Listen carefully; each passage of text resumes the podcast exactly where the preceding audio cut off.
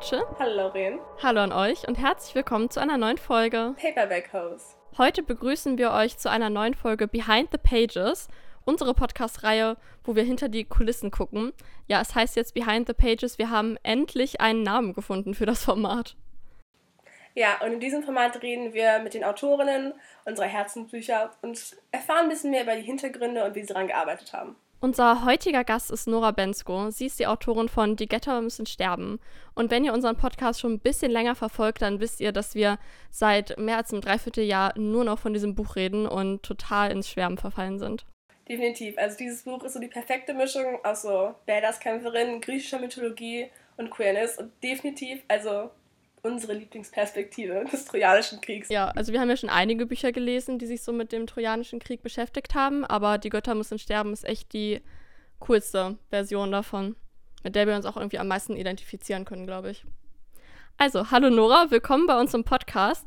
Willst du dich unseren Hörerinnen mal vorstellen?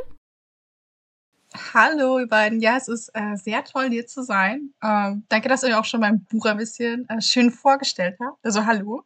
Ich bin Nora Bensko. Ich bin eine Dark Fantasy Autorin, die in Wien lebt. Ähm, wenn ich nicht schreibe, dann studiere ich. Äh, ich studiere Deutsche Philologie an der Universität Wien und befinde mich gerade auch äh, auf den Zielgeraden bei meinem Masterstudium. Deswegen ich gerade online ein bisschen weniger aktiv bin. Ich habe gerade eine Social Media Pause, um mich auf mein Studium konzentrieren zu können. Aber ich kehre zurück, ich schreibe mehr, keine Angst. Ähm, eben mein letzter großer Roman war Die Götter müssen sterben. Das war mein Verlagsdebüt bei Drömer Knauer. Eigentlich komme ich aus der Independent-Szene. Ich habe im Self-Publishing angefangen mit meiner sogenannten Galgenmärchenreihe. Das war eine dunkelfantastische Adaption von Märchen der Brüder Grimm, ähm, die dann auch eine bisschen kleinere Reichweite hatten, aber auch schon ein äh, treues Fandom. Und äh, mit diesen Büchern wurde ich dann auch für einige Literaturpreise nominiert und so. Es war ein langer, langer Weg und ich bin halt eben sehr gespannt, wie es weitergeht.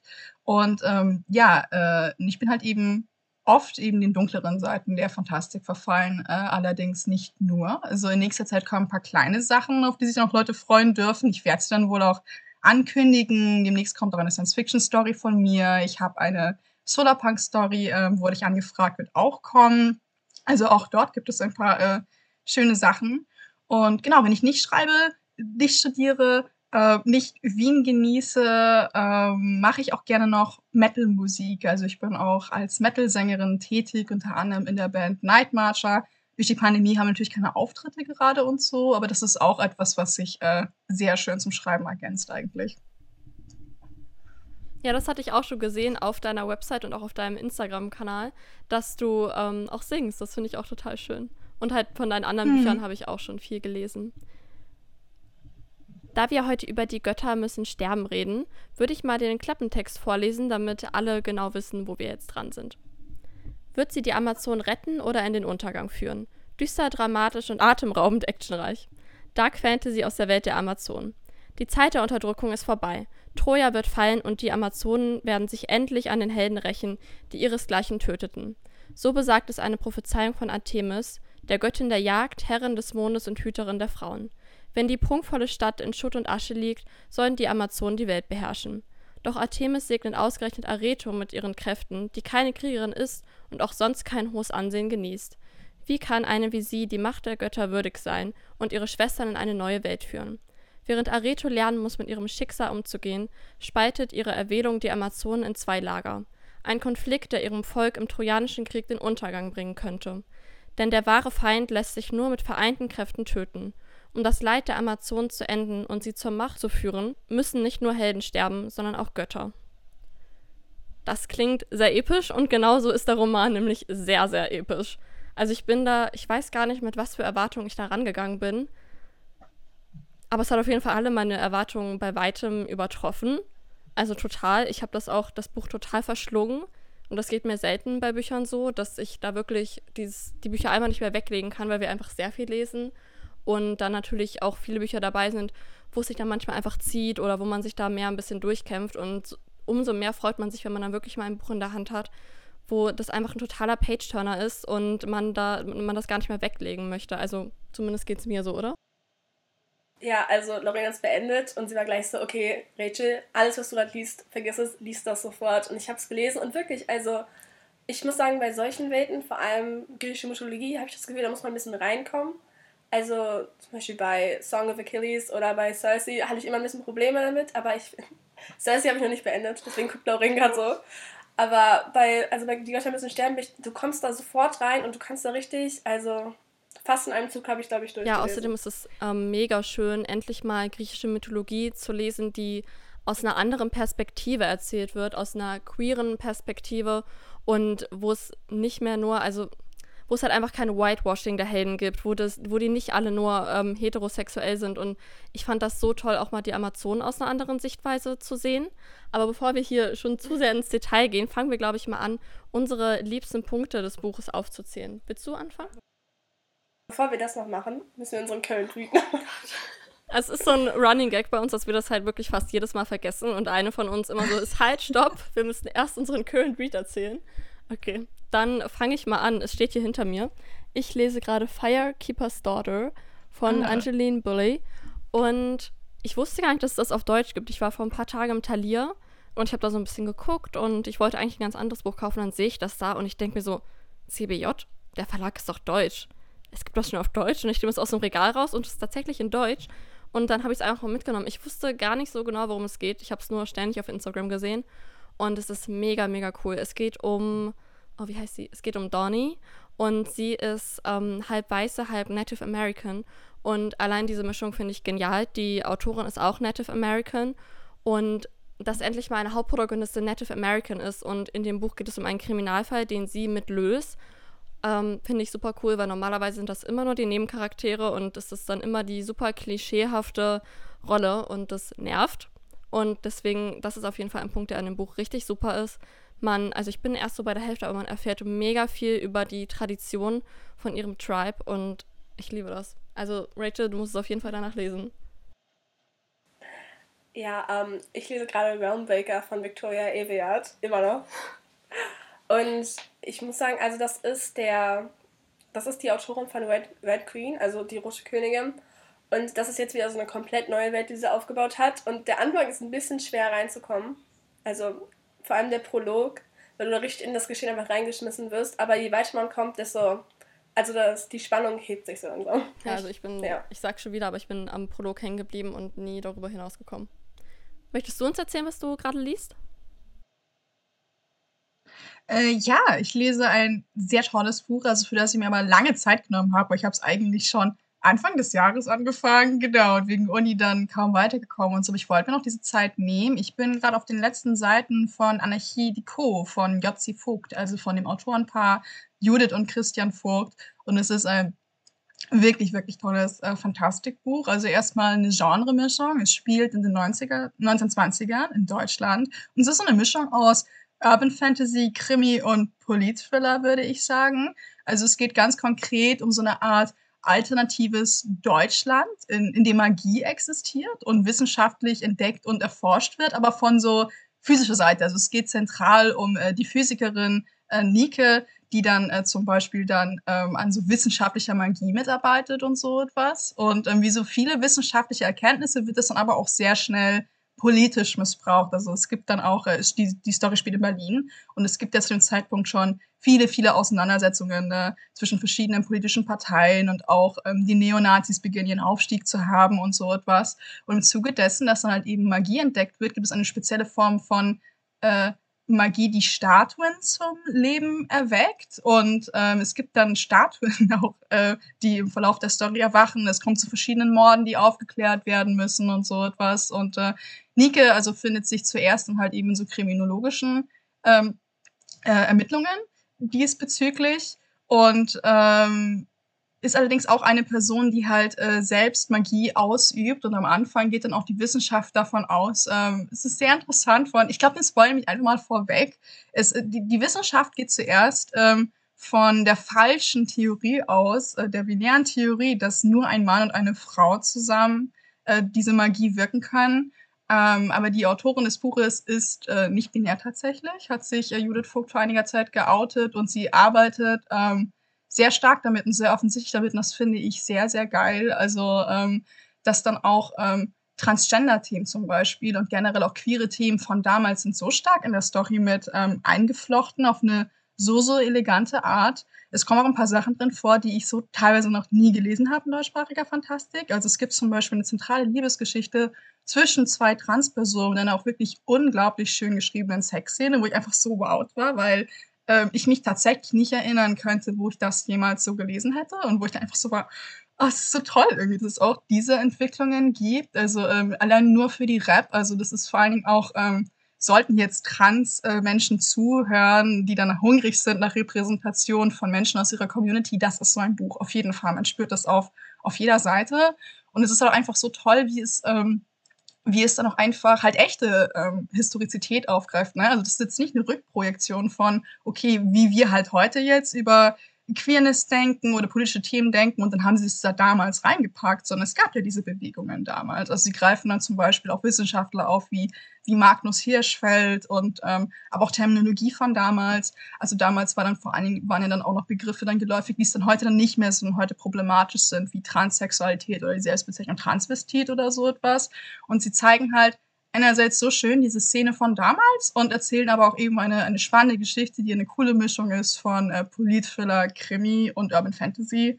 Und ich finde, das sollten echt ganz viele Menschen lesen. Es ist wirklich ein, es ist wirklich ein Juwel. äh, Anarchie Deco von J.C. Vogt ist, ähm, wenn ich mich richtig erinnere, bei Fischer Tor erschienen. Ja. Das hört sich auf jeden Fall mega gut an. Also, während du so erzählt hast, war ich so, okay, ja. Goodreads, muss ich auf meine, auf meine Regale tun.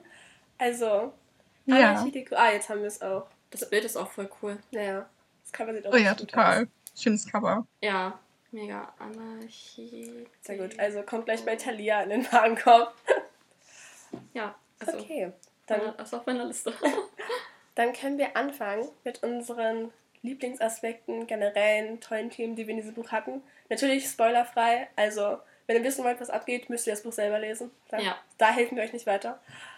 Okay, möchtest du anfangen oder soll ich anfangen? Ich würde vielleicht eine Sache vorab sagen. Die steht gar nicht auf unserer Liste. Wir haben uns natürlich ein paar Stichpunkte gemacht, damit wir uns nicht wiederholen. Was ich sehr gut an dem Buch finde, ist die Triggerwarnung am Anfang und die Sprache, in der sie geschrieben ist. Also die Sprache passt sich dem Buch an. Man kommt von Anfang an quasi in diese bisschen alterstümliche Sprache rein. Und in der ist halt auch die Triggerwarnung geschrieben. Die Triggerwarnung ist auf jeden Fall auch angebracht. Darauf geht, glaube ich, Rachel am Ende nochmal ein bisschen ein. Und ich finde das total gut, wenn in Büchern, die explizite Szenen enthalten, die irgendwen triggern können, eine Triggerwarnung vorne ist. Und bei ganz, ganz vielen Büchern auch großen Büchern aus der amerikanischen Fantasy-Literaturszene gibt es keine Triggerwarnung, obwohl sie sehr angebracht wäre. Also wirklich Flash and Fire ist an manchen Stellen sehr extrem, sowohl was jetzt irgendwie, ja, also brutal, aber auch sexuell und ich finde nirgends eine Triggerwarnung. Also das finde ich dann immer sehr schade, wenn ich weiß oder wenn auch Situationen, also was mich zum Beispiel sehr triggert, ist Gewalt an Frauen, sexuelle Gewalt, aber auch jetzt nicht unbedingt sexuell, also alles, was mit Gewalt an Frauen zu tun hat, ist für mich immer ein ganz schlimmer Trigger, womit ich, also ich kann dann, ich falle total aus der Story raus und wenn da einfach diese Warnung nicht ist, finde ich das immer total doof und ja, das finde ich sehr gut bei dem Buch, dass es eine Triggerwarnung gibt. Ja, ähm, es war mir tatsächlich dann auch äh, wichtig. Also es gibt ja verschiedene Arten, das äh, zu machen. Und es gab dann auch ganz unterschiedliche Reaktionen auf diese Warnung. Größtenteils positiv. Gab auch ein paar Leute, die sich sagten, äh, oh, ich hätte mir mehr gewünscht oder so etwas. Ähm, ich habe in Theorie noch eine detaillierte Liste auf meiner Homepage, die ich pflege. Aber ich fand dann irgendwie genau diesen, diesen Disclaimer, ich habe mich irgendwie wohler damit gefühlt äh, bei diesem Buch. Und es war zum Beispiel auch eine ganz bewusste Entscheidung, es, so einzubinden. Ähm, weil viele Triggerwarnungen, ich meine, sind ja eigentlich auch letztendlich dafür da, dass sie einen, einen äh, pragmatischen äh, Funktion natürlich erfüllen. Und manche packen sie dann auch hinten dran mit einem Verweis vorne. Ähm, und dann hast du halt eben detaillierte Listen, gegebenenfalls vielleicht auch mit Seitenverweisen und so etwas. Ähm, aber es gibt ja auch viele Diskussionen diesbezüglich, die halt dann nicht so schön sind. Ne? Also vielleicht kennt ihr sie, ne? Sowohl Lesende als auch Schreibende führen die dann, inwieweit ist das dann jetzt hier ich, Schlagworte wie ähm, spoilert das dann? Oder ich habe auch so Dinge gelesen, wie es sei bevormundend und so, was ich persönlich nicht so nachvollziehen kann, weil ich mir einfach so denke, ähm, also ich denke, Leute müssen das immer selbst natürlich entscheiden und wie sie das einrichten. Es ist aktuell halt einfach ein, ein optionaler Service, von dem ich mich auch immer freue, wenn er da ist, weil ich finde, er zeigt schon eine gewisse Wertschätzung, oder? Also, ähm, und da geht es ja auch dann nicht darum, dass man irgendwie eine Story spoilert oder klein macht, sondern dass man halt einfach so eine Art, ähm, ähm, wie soll man das sagen, so eine Art Sicherheitsleine, sag ich jetzt mal, für Leute, die es gebrauchen könnten. Äh, die stellt man halt zur Verfügung und wer was da, wer das braucht, kann es benutzen und den anderen kann es ja eigentlich egal sein. Also so sehe ich das eigentlich. Es ist eigentlich nicht so schwer, denke ich mir. Ähm, aber ich habe halt eben die bewusste Entscheidung getroffen, dass ich nicht nur mir gesagt habe, okay, ich möchte es haben. Also ähm, ich inf informiere sowieso immer sehr offen zu meinen Geschichten, also auch wenn Leute einfach danach fragen und Interesse haben und so. Weil ich schreibe in einem dunklen Genre, wo halt eben fordernde Themen vorkommen. Das ist mir total bewusst. Und ich habe auch keine Angst, Informationen dazu herauszugeben, weil ich mir halt sage, wenn die Story gut ist, dann funktioniert es ja auch, auch wenn Leute wissen, was in Theorie an Themen vorkommt. Ne? Das ist es. Und ich wollte halt dann auch ähm, es war dann halt immer ein Experiment, dass ich mir gesagt habe, ähm, ich möchte diese Warnung in diesem Stil schreiben, also in einem Stil, dass er auch zur Geschichte passt. Und ich habe so ein bisschen mit der Perspektive gespielt. Ne? Die Göttin Artemis spricht zum Publikum und sagt, ich erzähle euch eine Geschichte über die Amazonen und ähm, das erwartet euch und so.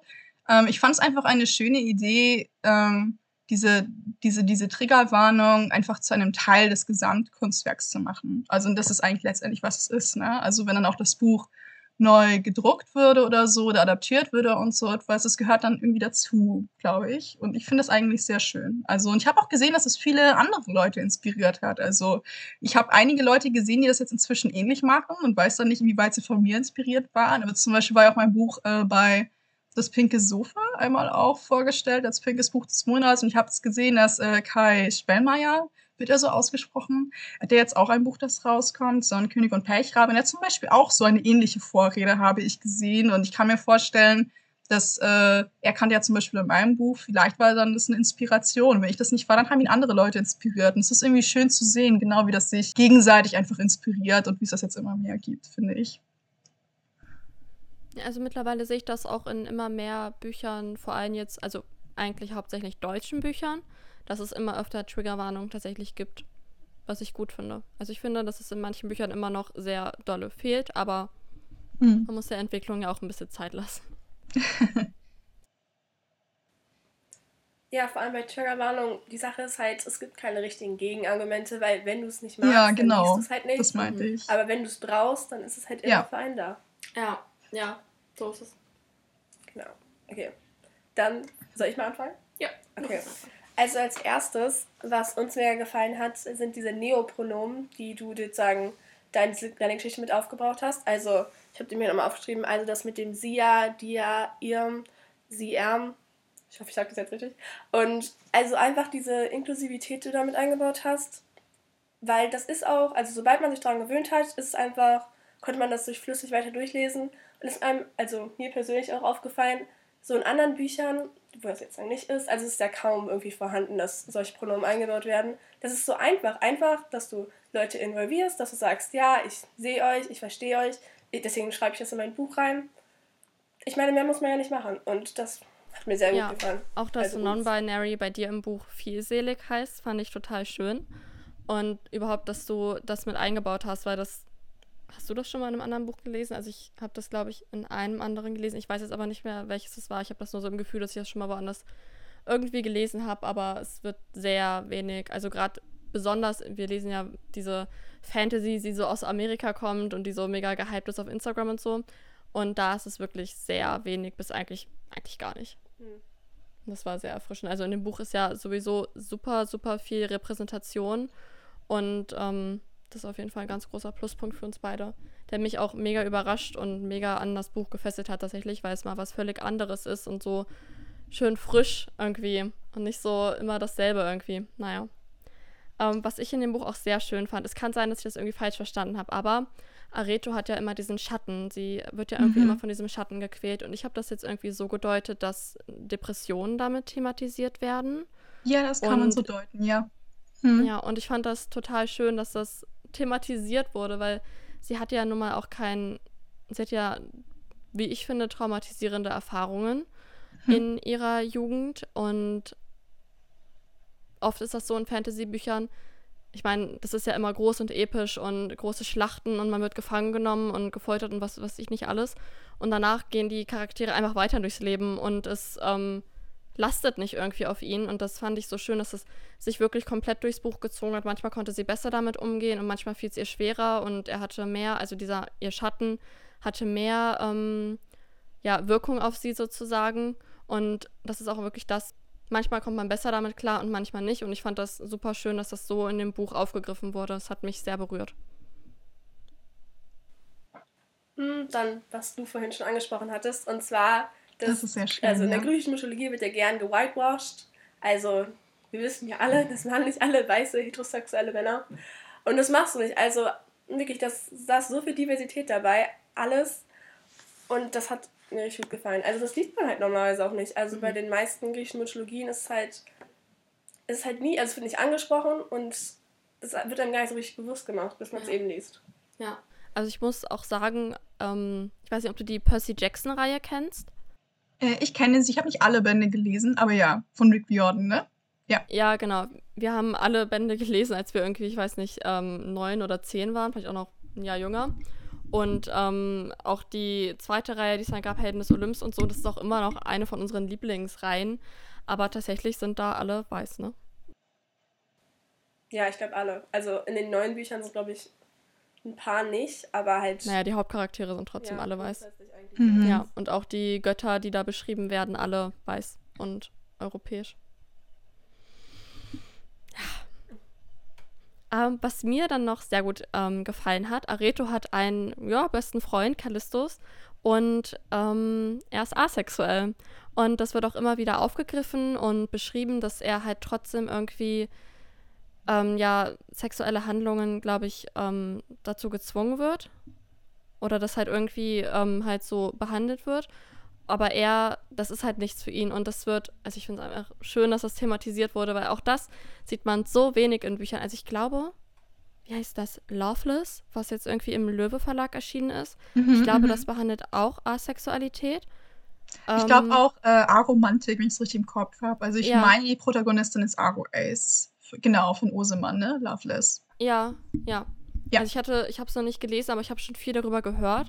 Und hinten auf dem Buchrücken steht so mehr oder weniger kryptisch drauf, es geht um das A in LGBT und ähm, super schön. Also mhm. Also Menschen, die halt asexuell sind, die non-binary sind, die trans sind, die haben so wenig Repräsentation in Büchern, in großen, berühmten, bekannten Büchern und das sollte einfach mehr werden. Und bei dir finde ich, ist sehr viel Repräsentation drin.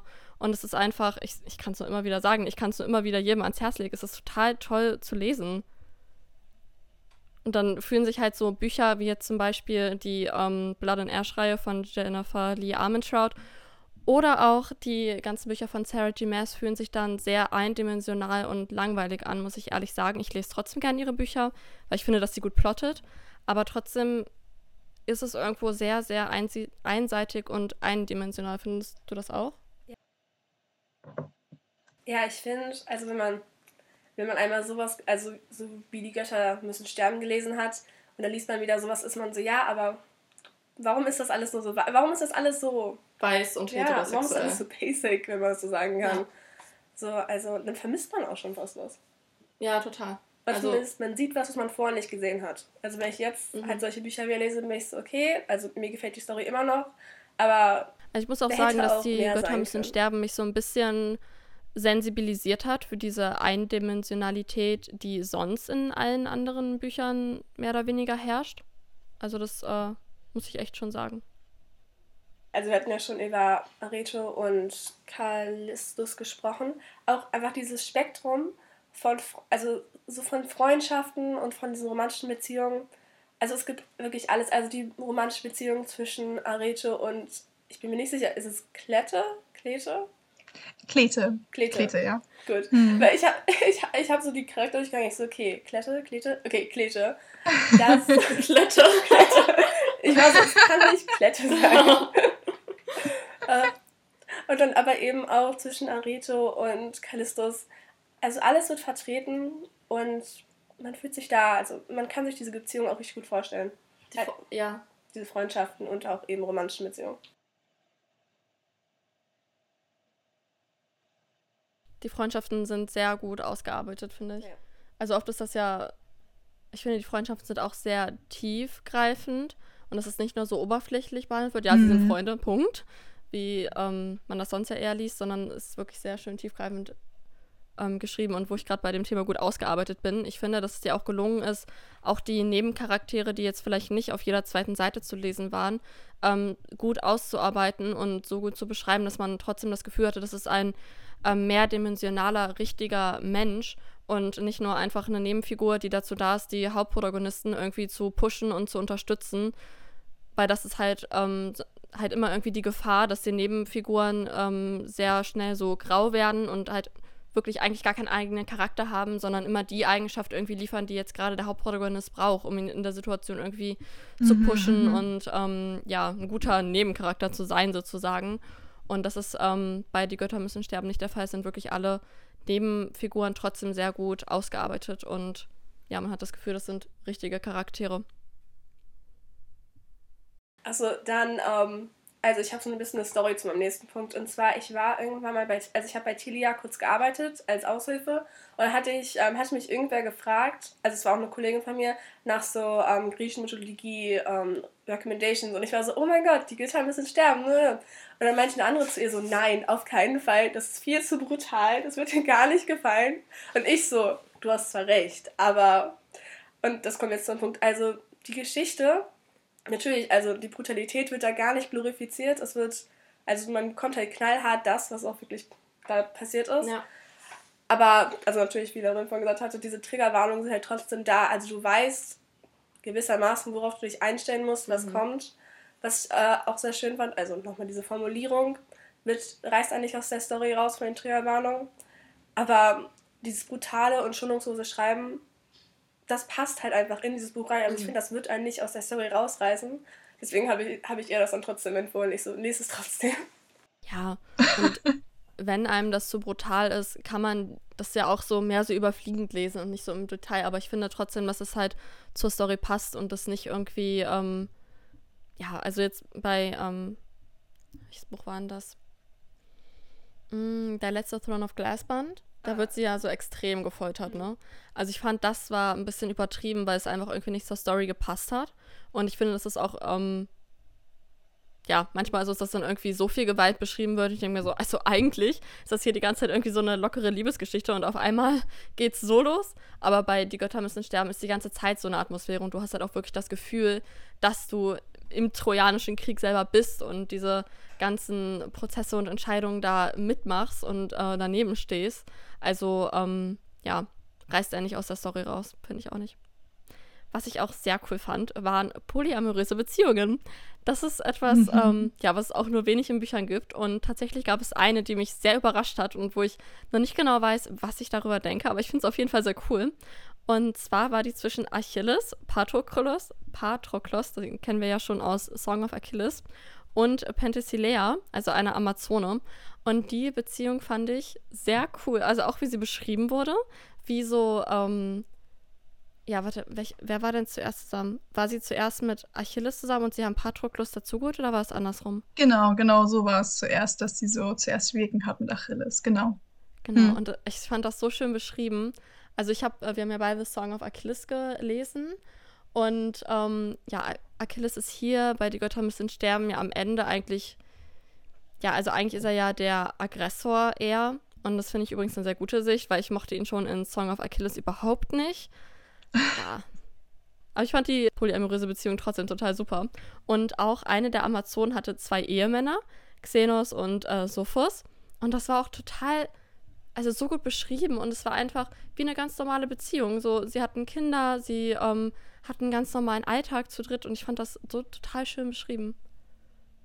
Wenn es in mehr Büchern einfach so ähm, mit einbezogen werden würde, dann wäre das für viele auch nicht so, so was Ungewöhnliches, wo man sich dann irgendwie, also wenn man natürlich für uns oder äh, in unserer Gesellschaft ist es so, dass die Ehe zwischen mhm. einem Mann mhm. und einer Frau irgendwie immer noch über allem steht und das höchste Gut ist, was bitte auch jeder erreichen soll, weil sonst, ähm, ja, ne, wir kennen ja alle die Schwierigkeiten, die lesbische, schwule Ehepaare haben mit Kinderkriegen und dann halt auch, dass die halt ihr Kind quasi selber adoptieren müssen. Also ich habe dafür überhaupt gar kein Verständnis, dass es halt immer noch die ähm, Ehe zwischen einem Mann und einer Frau auf jeden Fall viel, viel mehr Vorteile hat gegenüber allen anderen Beziehungen.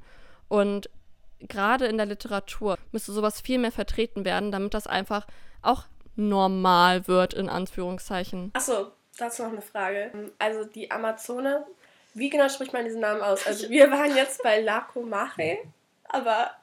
Ja, genau, Lacomache. Ja, genau, so kann man es aussprechen. Okay, gut.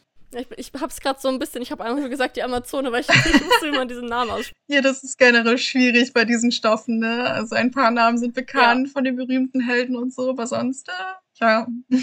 ja, aber ich habe mir, also auch manchmal mache ich es beim Lesen so, dass ich tatsächlich irgendwie Namen, die ich nicht aussprechen kann, überfliege, aber mittlerweile nein. Ich zwinge mich dazu, das immer schön in Gedanken auszusprechen. Und wenn ich alleine bin, dann sage ich es mir auch immer so vor, bis ich es dann mhm. wirklich locker aussprechen kann.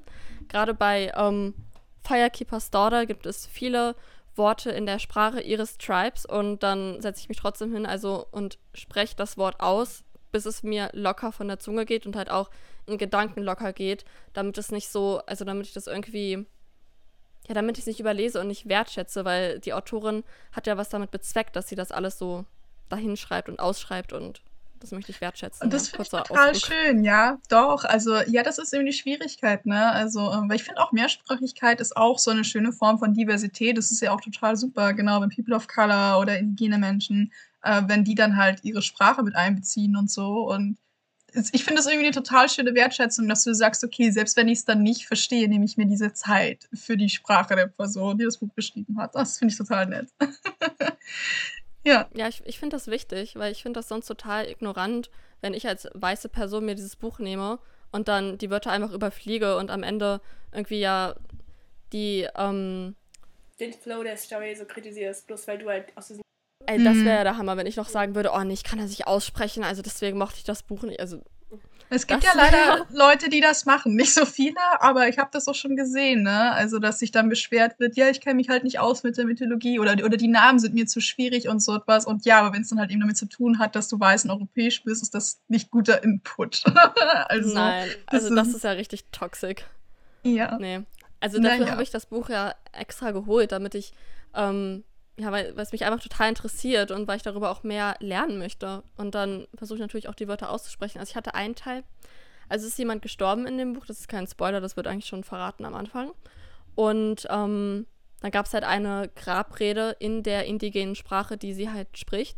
Und mhm. das war halt irgendwie, ich weiß nicht, fünf Zeilen lang in dieser Sprache halt. Und dann war ich gerade in der Schule und ich konnte das jetzt nicht laut aufsagen. Und dann habe ich mir halt da so ein kleines Post-it dran gemacht und zu Hause habe ich dann nochmal hingeblättert und habe halt das wirklich Wort für Wort gelesen, auch wenn es mir halt jetzt nicht so leicht von der Zunge geht, weil ich einfach die Sprache nicht kenne, möchte ich das trotzdem wertschätzen, dass sie das halt alles da so hinschreibt. Mhm. Also, ist doch total wichtig. Mhm. Wer war gerade dran von uns beiden? Ich glaube, ich bin dran. Mhm. Ja, ich bin dran. Okay, dann als nächstes eben. Doch, ich bin dran. Ja? Okay. Dann als nächstes hatten wir, also generell, die Amazonen als Volk wurden also mega divers und mega toll dargestellt, aber auch, dass diese Traditionen, die sie hatten, hinterfragt wurden. Also dass es nicht nur so mega glorifiziert wurde und dass die Amazonen nur sagen, so, dass ein Matriarchat sagen, die perfekte Welt ist, dass alles sagen, nur weil sagen, Frauen an der Macht sind, alles perfekt ist. Also dass das so gut dargestellt wurde, dass halt jedes System seine Fehler hat. Ja. Und dass, ähm, das habe ich mir auch geschrieben, und das halt nicht romantisiert wird, dass es nicht glorifiziert wird, dass es halt trotzdem ein System ist, wo auch manche benachteiligt werden, manche bevorteiligt werden. Mhm. Vor allem halt auch mit der ähm, Sklaverei. Also ich glaube, ja, ja. Kal war ja auch ein Sklave. Ja. Also, dass halt sagen, jedes System auch hinterfragt werden muss. Ja. ja, das fand ich auch richtig toll. Darüber haben wir auch schon mal geredet, dass es halt klar wurden die Amazonen endlich mal aus einem vernünftigen Blickwinkel dargestellt. Also nicht nur als männermordende Weiber, die dann durch den dem griechischen Helden verfallen und dann irgendwie so ein kleines stilles Fräulein sind, wie wir Frauen ja am liebsten beschrieben werden, mhm. sondern dass sie halt stark dargestellt werden und ihnen endlich der Raum oder der Platz gegeben wird, den sie verdienen.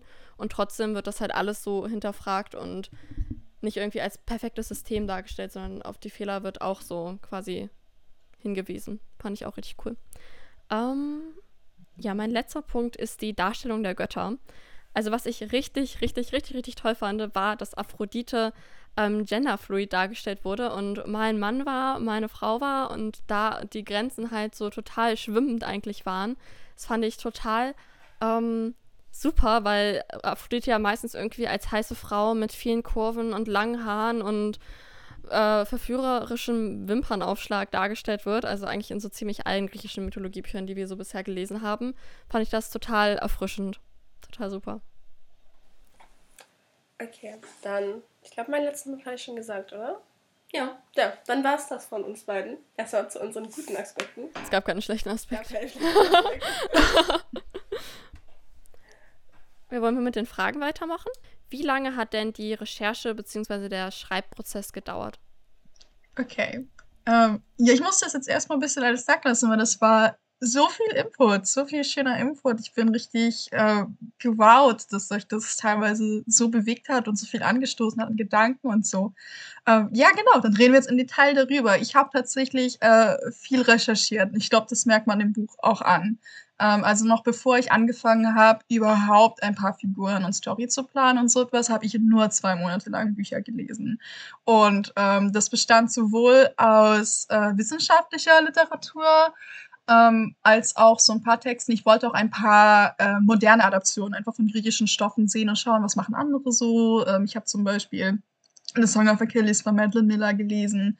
Ähm, ich habe die, die Troja-Adaption von, von Netflix angeschaut und auch äh, den Troja-Film von, von, ähm, von, von ähm, wie heißt er denn? Jetzt ist mir der Name des Regisseurs von Peterson. Jedenfalls die berühmte Troja-Verfilmung mit, mit Brad Pitt, ne?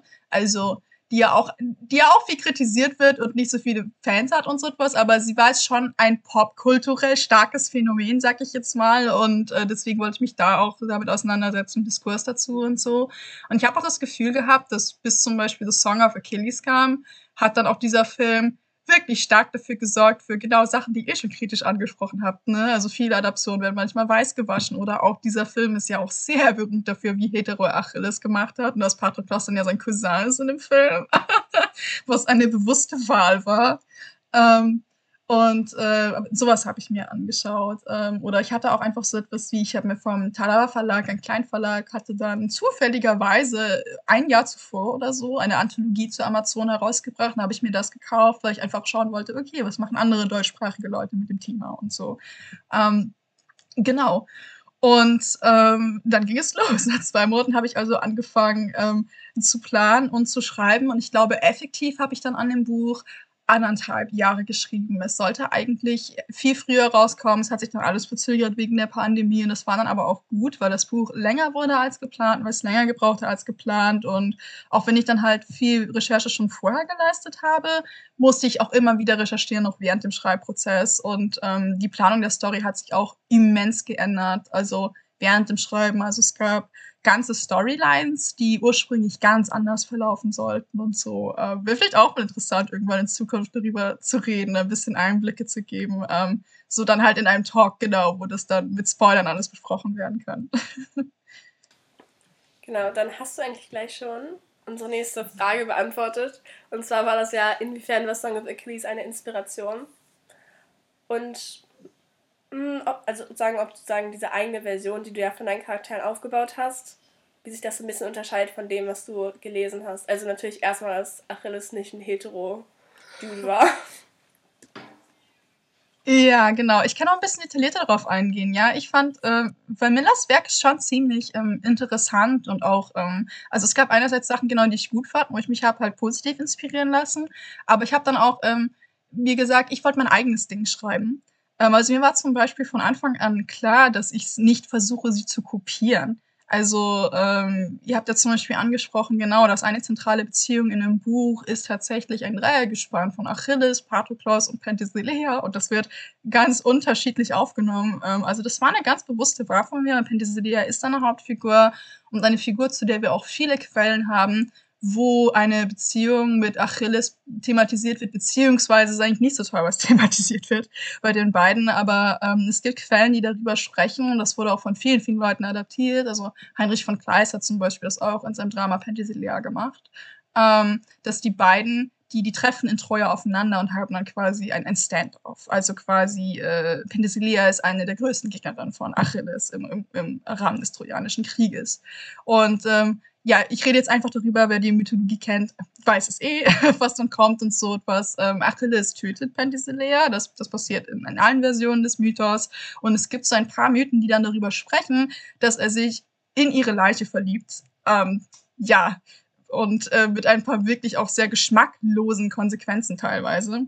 Also, und ähm, das ist, äh, ja, also es ist, es ist keine schöne Idee, es ist, es ist super kritisch, ähm, aber es war was eben, was ich interessant fand, wo ich gesagt habe, okay, wenn Fantasy eine Rolle spielt und es läuft darauf hinaus, dass Achilles ihr größter Gegner ist, also ich fand es dann erstmal interessant, genau sich mit dieser Beziehung dann zu befassen, beziehungsweise dann halt dann auch eine Beziehung zu machen. Also damit das dann wirklich dann auch eine dramatische Begegnung ist und nicht einfach dieses komische, sie sehen sich, er sieht ihre Leiche und dann ist er in sie verliebt und traurig darüber, dass er sie getötet hat, wo ist da die Emotion, ne? Also ähm, also ich habe dann das gemacht, was mir logisch erschien, dass ich mir gesagt habe, nein, sie kennen sich schon von vorher und sie haben sich schon vorher ineinander verliebt und so etwas, aber was mir trotzdem auch sehr wichtig war.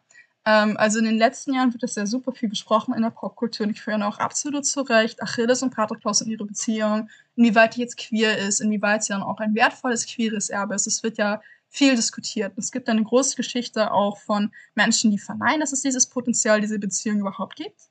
Ähm, und ich wollte das Leuten nicht wegnehmen. Aber wenn man sich halt eben ehrlich mit den Quellen befasst, ist es, also ich finde es valide, dass es halt eben Interpretationen gibt, wie zum Beispiel von Madeline Miller, die dann sehr zentral halt eben über Achilles und Patroklos gesprochen hat und dann halt den, und bei ihr ist es dann ja einfach nur eine Liebe zwischen den beiden und dass sie sich, glaube ich, auch nicht für andere interessieren. Also Achilles hat zwar auch schon zwar Beziehungen mit Frauen im Verlauf der Story, und das ist dann eher politisch motiviert und dass er nicht Liebe involviert. Also seine wahre Liebe gilt schon Patroklos und so. Finde ich total valide auch als Interpretation. Es ist so super, dass es dieses Buch gibt und dass sie damit auch, finde ich, so die quere Legacy ein bisschen geprägt hat von den beiden jetzt heutzutage. Ähm, aber bei den Quellen, die wir halt haben, in griechischen Quellen ist es halt auch so, es gibt einfach verschiedene Versionen. Es gibt verschiedene Ansätze und da sind verschiedene Interpretationen auch valide. Und ich habe zum Beispiel auch das Potenzial einfach gesehen, ähm, wenn man nach vielen Quellen geht und halt eben moderne Labels benutzen müsste, dann äh, ist genauso eine valide Interpretation zu sagen, die beiden sind nicht schwul, sondern sie sind bisexuell, dass man das auch sichtbar machen darf.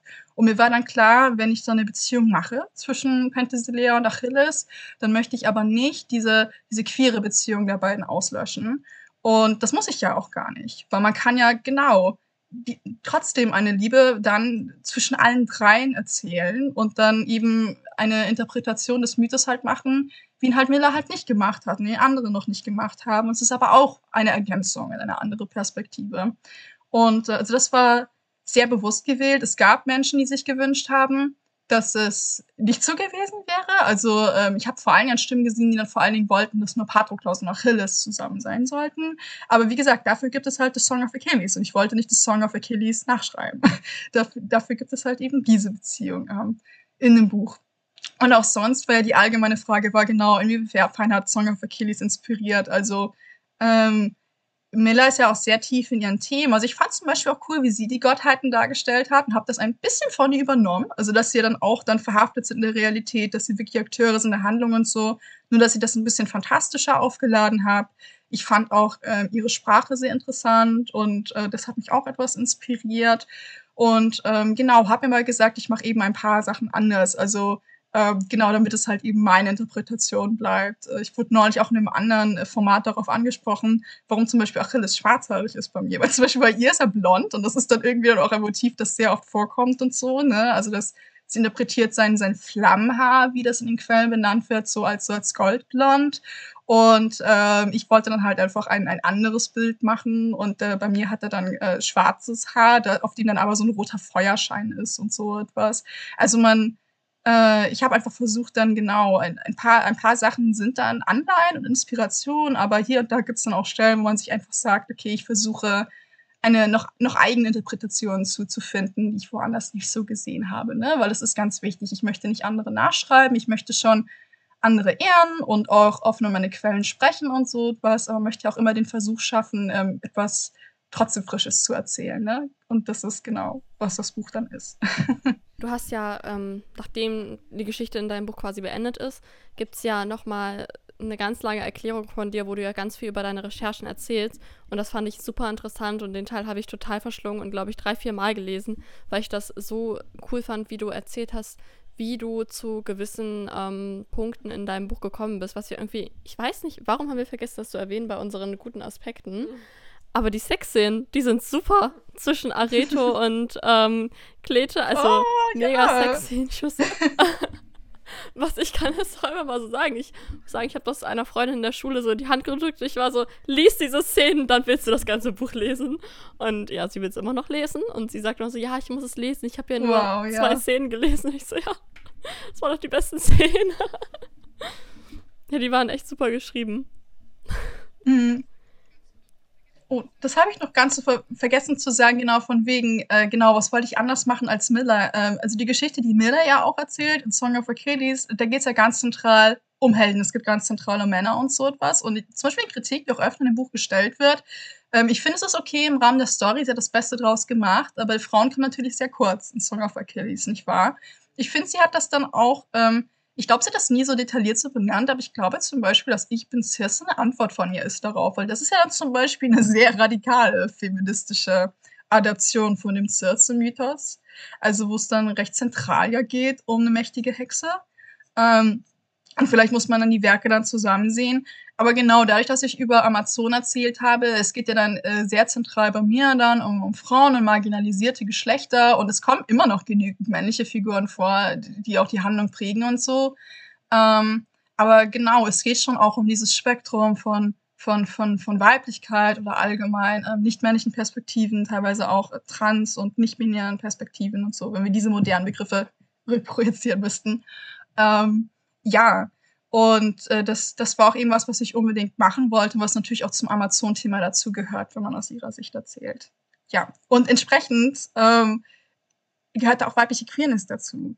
Ähm, und das ist auch etwas, ich habe erst mit ein paar anderen Leuten vor ein paar, paar Tagen äh, darüber geredet, dass ich zum Beispiel das Gefühl habe, dass das super oft untergeht, auch ähm, in modernen Adaptionen von griechischer Mythologie. Aber es liegt auch unter anderem daran, ähm, weil ja die griechische Mythologie da selbst so sparsam ist.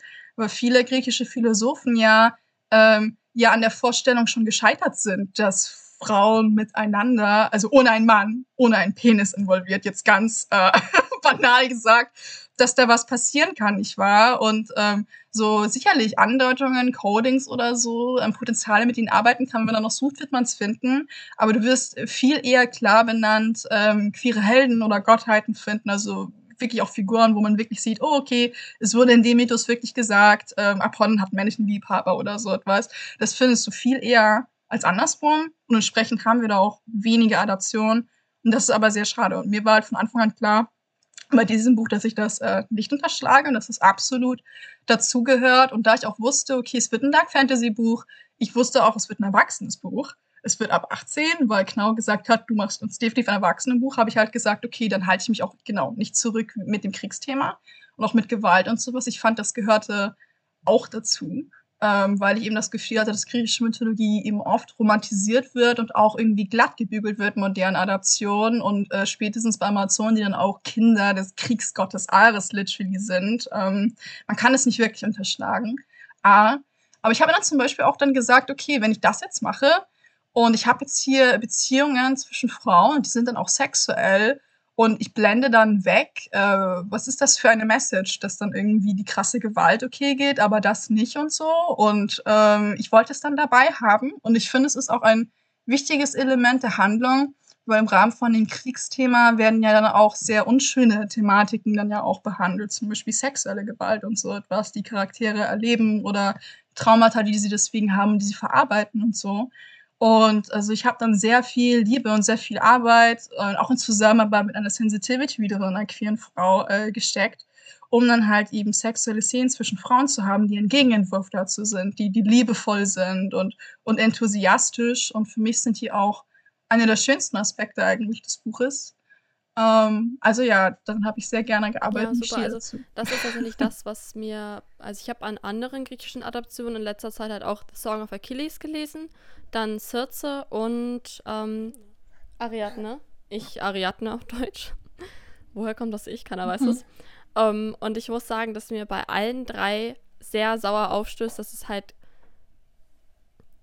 ähm, dass halt immer so weggeblendet wird, sobald es irgendwie zu Sex kommt. Und ich das halt auch bei ähm, Song of Achilles super schade finde, weil es, so wie du gesagt hast, also in dem Buch gibt es auch sehr viel Gewalt, Mhm. gerade zum Ende hin, wo es dann immer mehr so wirklich ins Kriegsgeschehen reingeht, ist da super viel Gewalt. Und sobald die beiden sich irgendwie da früher, in der, als sie noch in dieser Höhle waren, sobald die sich da irgendwie näher kamen, wurde halt weggeblendet oder halt irgendwie nur so, ähm, ja, ich weiß nicht, sehr, Sehr sachte beschrieben. Ja, es, So das ja, Vorspiel so ein bisschen, ne? Ja. So ein bisschen Erotik gibt's ja schon, aber nicht so detailliert. Ich weiß, was du meinst, ja. Ich weiß Mhm. nicht, wieso mir das so sauer aufstößt, weil ich halt irgendwie Mhm. denke, will sie damit ihre ähm, heterosexuellen amerikanischen Leser schützen? Oder was ist da irgendwie ähm, ihr Antrieb, dass sie da nicht so reingeht? Weil es ist nun mal eine äh, schwule sexuelle Beziehung und sie hatten ja anscheinend auch Sex und ich verstehe nicht, wieso man da das so, da so wegblendet, weil das ist ja jetzt nichts, ja, was man irgendwie, worüber man irgendwie schweigen müsste. Also das ist mir auch schon beim Lesen irgendwie sehr komisch vorgekommen und ich finde das auch super schade. Und ich finde es übrigens, ich fand es auch, als ich das Buch gelesen habe, doof, dass halt Frauen wirklich sehr, sehr, sehr, sehr unterrepräsentiert sind und es auch eher so abwertend über sie gesprochen wird. Also irgendwie, ähm, Hm. wie waren das, als die beiden noch im Palast waren? Also als beiden wirklich noch sehr jung waren, aber irgendwie so angefangen haben, erwachsen zu werden. Da hat Patroklos davon geredet, dass alle Jungs in ihrem Alter irgendwie schon äh, sich ein Mädchen genommen hätten. Irgendwo, irgend so ein, äh, keine Ahnung, also irgendeine Dienerin da, ne? Irgend so eine junge Dienerin. Und das fand ich dann wirklich sehr abwertend und das ist halt einer meiner Triggerpunkte. So leicht Oh kann ja. schon anfangen, dass man sich da irgendwie irgend so ein Mädchen nimmt. Und dann dachte ich so, also sowas kann sie schreiben, aber dann halt den Sex von Patroklos und Achilles halt komplett weglassen. Also das fand ich irgendwie so ein paar Punkte, die einfach nicht gestimmt haben. Ansonsten fand ich ihren Schreibstil aber wirklich sehr schön. Aber auch bei Circe hat irgendwie, also man muss ja auch nicht, wenn man das nicht möchte, muss man ja auch keine Sexszenen schreiben, aber trotzdem dann irgendwie so krasse Gewalt schreiben und dann, ja, also finde ich alles ein bisschen schade, dass das da so weggelassen wird, weil das gab es ja auch. Und ansonsten kann, ja, kann man ja auch erzählen, dass ähm, Ariadnes Mutter diesen Minotaurus, also mit dem Minotaurus Sex hatte, äh, nee, mit diesem Stier Sex hatte und der Minotaurus dabei rauskam. Also darüber kann man reden, aber ähm, ja, der Sex von Schwulen wird dann irgendwie weggelassen. Das sind so ah, Themen, die ich so schwierig finde. Ja, das ist wirklich, äh, das zieht sich auch durch. Also bei den griechischen Quellen ja auch selbst, ne, wenn man wirklich da hinschaut. Äh, ich glaube, deswegen ist dann auch mein Buch teilweise so radikal, weil ich wurde halt wirklich wütend während meinen Recherchen. das war wirklich so. Äh, du radikalisierst dich da so ein bisschen, wirst dann selbst zur Amazone, weil wenn du dich dann detailliert einfach mit diesen Themen beschäftigst, dann siehst du, oh mein Gott, die ganze Zeit, also gerade auch so jemand wie der Göttervater Zeus, ist da ständig unterwegs in der Welt und Larifari passiert ständig sexuelle Gewalt an Frauen. Es wird immer so abgetan in so einem Nebensatz, so als hätte es überhaupt keine Bedeutung und ist total normal. Aber genau, wie ihr sagt, aber dann Formen dann von liebevoller Beziehung fehlen. Ähm, auch, auch queeres, liebevolles äh, fehlt dann und ist dann zu dramatisch und zu spicy. Also irgendwie sind die, die Prioritäten liegen schon ein bisschen falsch. das habe ich auch das Gefühl. Du hast Ähm. ja auch in, am Ende deines Buches geschrieben, wo du so ein bisschen über deine Recherche erzählt hattest, Mhm. dass ähm, du dich, glaube ich, mit einem lesbischen Paar darüber unterhalten hattest, damit du die ähm, lesbischen Sexszenen halt wirklich gut beschreibst und da wirklich was äh, Gutes schreibst. Und ähm, ja, Madeline Miller hat natürlich wahrscheinlich eher keine eigenen Erfahrungen ähm, von schwulem Sex.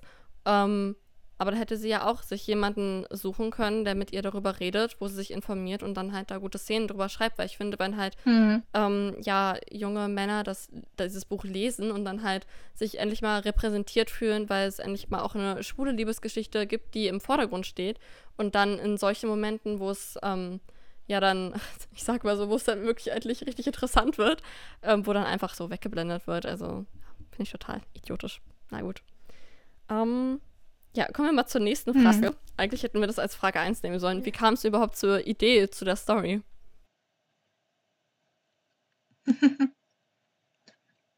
Ja, ähm, ich kann es schon gar nicht mehr sagen, weil die Idee an sich, äh, diese Faszination mit Amazon, das hat mich schon seit Jahren begleitet, dass ich mir immer mal gedacht habe, Mensch, Amazonen sind echt cool, ich würde mal gerne darüber schreiben. Und ähm, als ich da mit äh, dem Team vom Drehmer Knauer in Gespräch war, ähm, weil sie hat mich dann irgendwann angeschrieben, haben gesagt, willst du etwas für uns in Richtung der Galgenmärchen schreiben? Dann sollte ich ihnen halt mehrere Pitches, mehrere Ideen einsenden. Und ich habe ihnen zuerst natürlich, äh, weil sie Galgenmärchen angesprochen hatten, ich hatte ihnen eigentlich dann zuerst äh, Ideen für die Märchen geschickt. Da waren auch ein super tolle Ideen dabei. Ich hatte zum Beispiel eine Idee von einer, zu einer Horror-Meerjungfrau von Andersen, ähm, eine Horrorversion von Pinocchio und von äh, Rattenfänger von Hameln. Ähm, aber zufälligerweise habe ich dann auch äh, mir ist halt, mir ist dann halt eingefallen, ähm, oh Nora, du hattest doch noch diese Idee mit den Amazonen und äh, nachdem ja dann auch dann Knauer äh, eine, ein Fantasy-Verlag ist und halt auch einige Titel der, der Völker-Fantasy-Welle halt ähm, erschienen sind und ich Amazon so ein bisschen in der Richtung gesehen habe, habe ich mir gesagt, ja, schick das doch auch einfach mal mit. Und äh, das hat sie dann sofort überzeugt. Und dann haben sie gesagt, ja, also dazu äh, kannst du uns eine Idee schreiben. Und ich glaube dann auch, äh, der Klappentext, wie wir ihn dann benutzt haben, ist sogar auch fast eins zu eins der Pitch. Also ähm, gewesen. Also diese Idee war halt sehr, sehr schnell da. Dann unsere nächste Frage ist es, wie war es also in dieser älteren mhm. Sprache schreiben zu müssen? Weil also, das ist ja natürlich keine Alltagssprache, wie wir sie heutzutage benutzen. Da musste ja bestimmt auch ziemlich viel Recherche reingehen und generell einfach schon mal in diesen Stil reinzukommen. Mhm. Ja, ähm, es ist tatsächlich nicht so leicht. Ich arbeite noch äh, daran. Ähm, es ist interessanterweise wirklich auch ein ganz anderer Stil als die Galgenmärchen. Das macht ja auch Sinn vom Setting und so. Die Galgenmärchen spielen eben zur Zeit des Dreißigjährigen Krieges in Europa verteilt und es sind einfach andere Formen von, von, von Kommunikation, von, von Sprache, von, von Lebenskonzepten und so etwas. Und ähm, ich habe bin natürlich inspiriert worden, also von den Quellen, die ich gelesen habe, also vor allem Romane, Novellen, ähm, Adaptionen zu dem Thema, die ich dann gelesen habe, aber habe dann auch eben versucht, äh, das mit meiner eigenen Stimme zu kombinieren. Und ähm, im Verlauf, wie ich das Buch dann geschrieben, überarbeitet habe, bin ich auch eigentlich ständig ans Sprachliche gegangen und habe auch dort nicht alles perfekt abgeschliffen. Also im Nachhinein, ist eh immer so. Als Autorin merkt man im Nachhinein immer so, man findet, man schlägt das Buch auf und findet dann immer noch eine Stelle, wo man sich sagt, oh Mist, das hätte ich besser machen können. Das ist dann irgendwie äh, das ganze Beruf dazu.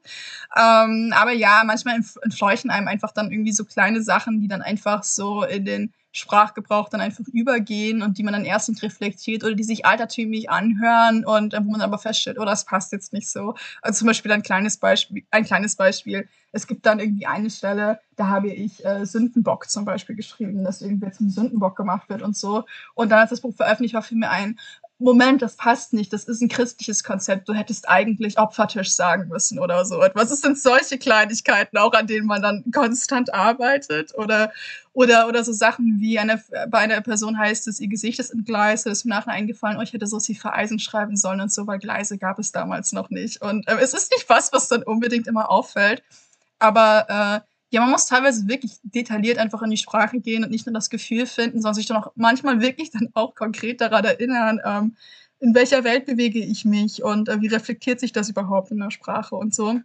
Und teilweise ist es dann auch dann gar nicht so leicht, also selbst mit dem fantastischen Hintergrund. Also ich habe mir ein paar Freiheiten genommen und habe dann einfach so ein paar ähm, Sachen sprachlich benutzt, wo, die ich dann einfach verbuche als, ähm, okay, das, das, das nutze ich jetzt einfach als fantastischen Freiraum und so etwas, aber die auch nicht so zu 100% klappen. Also ich benutze zum Beispiel den Begriff Dämon für gewisse Monster aus der Unterwelt oder so etwas. Und das ist eigentlich auch ein christlich aufgeladener Begriff. Und der Begriff Daimon im Griechischen heißt eigentlich auch etwas anderes.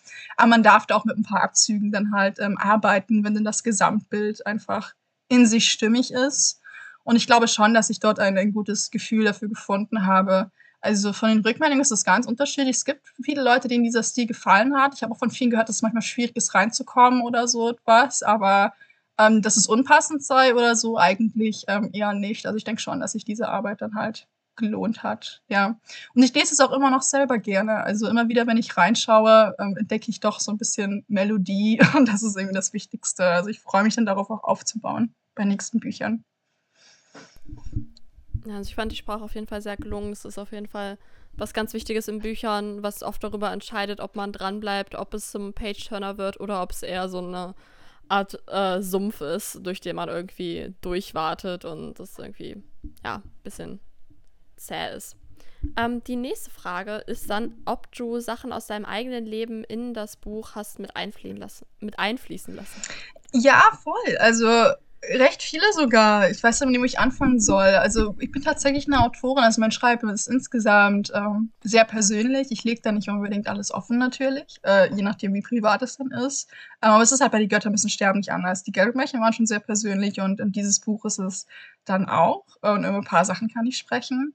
Also es gibt dann einfach so ein paar ein paar Themen, ein paar Figuren, ähm, also wo man dann auf jeden Fall also den Einfluss merkt. Also wir haben ja auch genau schon über, über das Nachwort gesprochen, über Sensitivity Reading und so etwas. das war mein, mein erstes Buch, wo ich ganz gezielt, ähm, weil ich dann auch halt eben bestimmte Diversitätsthemen dabei hatte, ähm, unbedingt arbeiten wollte mit Leuten aus entsprechenden Communities, denen, denen ich dann auch teilweise einfach selbst Nähe habe oder befreundet bin. Also ich finde, man merkt diesem Buch extrem an, ähm, dass ich viele starke Frauen in meinem Leben habe, die mich inspirieren, aber auch nicht-binäre und Transmenschen und allgemein queere Menschen. Also sie lassen halt einfach ihren, ihren Imprint.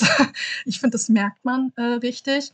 Und ich habe mich auch zum ersten Mal getraut, einfach ein paar Sachen zu äh, thematisieren, also die mich bewegt haben und äh, wo ich dann irgendwie auch erst die Erkenntnisse in den letzten Jahren gemacht habe, okay, das ist wichtig auch für mich, für meine Identität und so etwas. Und, ähm, und dann ist es etwas, was dann nicht mehr nur so unterbewusst oder als als Metapher oder so in den Text fließt, sondern ich packe es jetzt wirklich in den Prätext.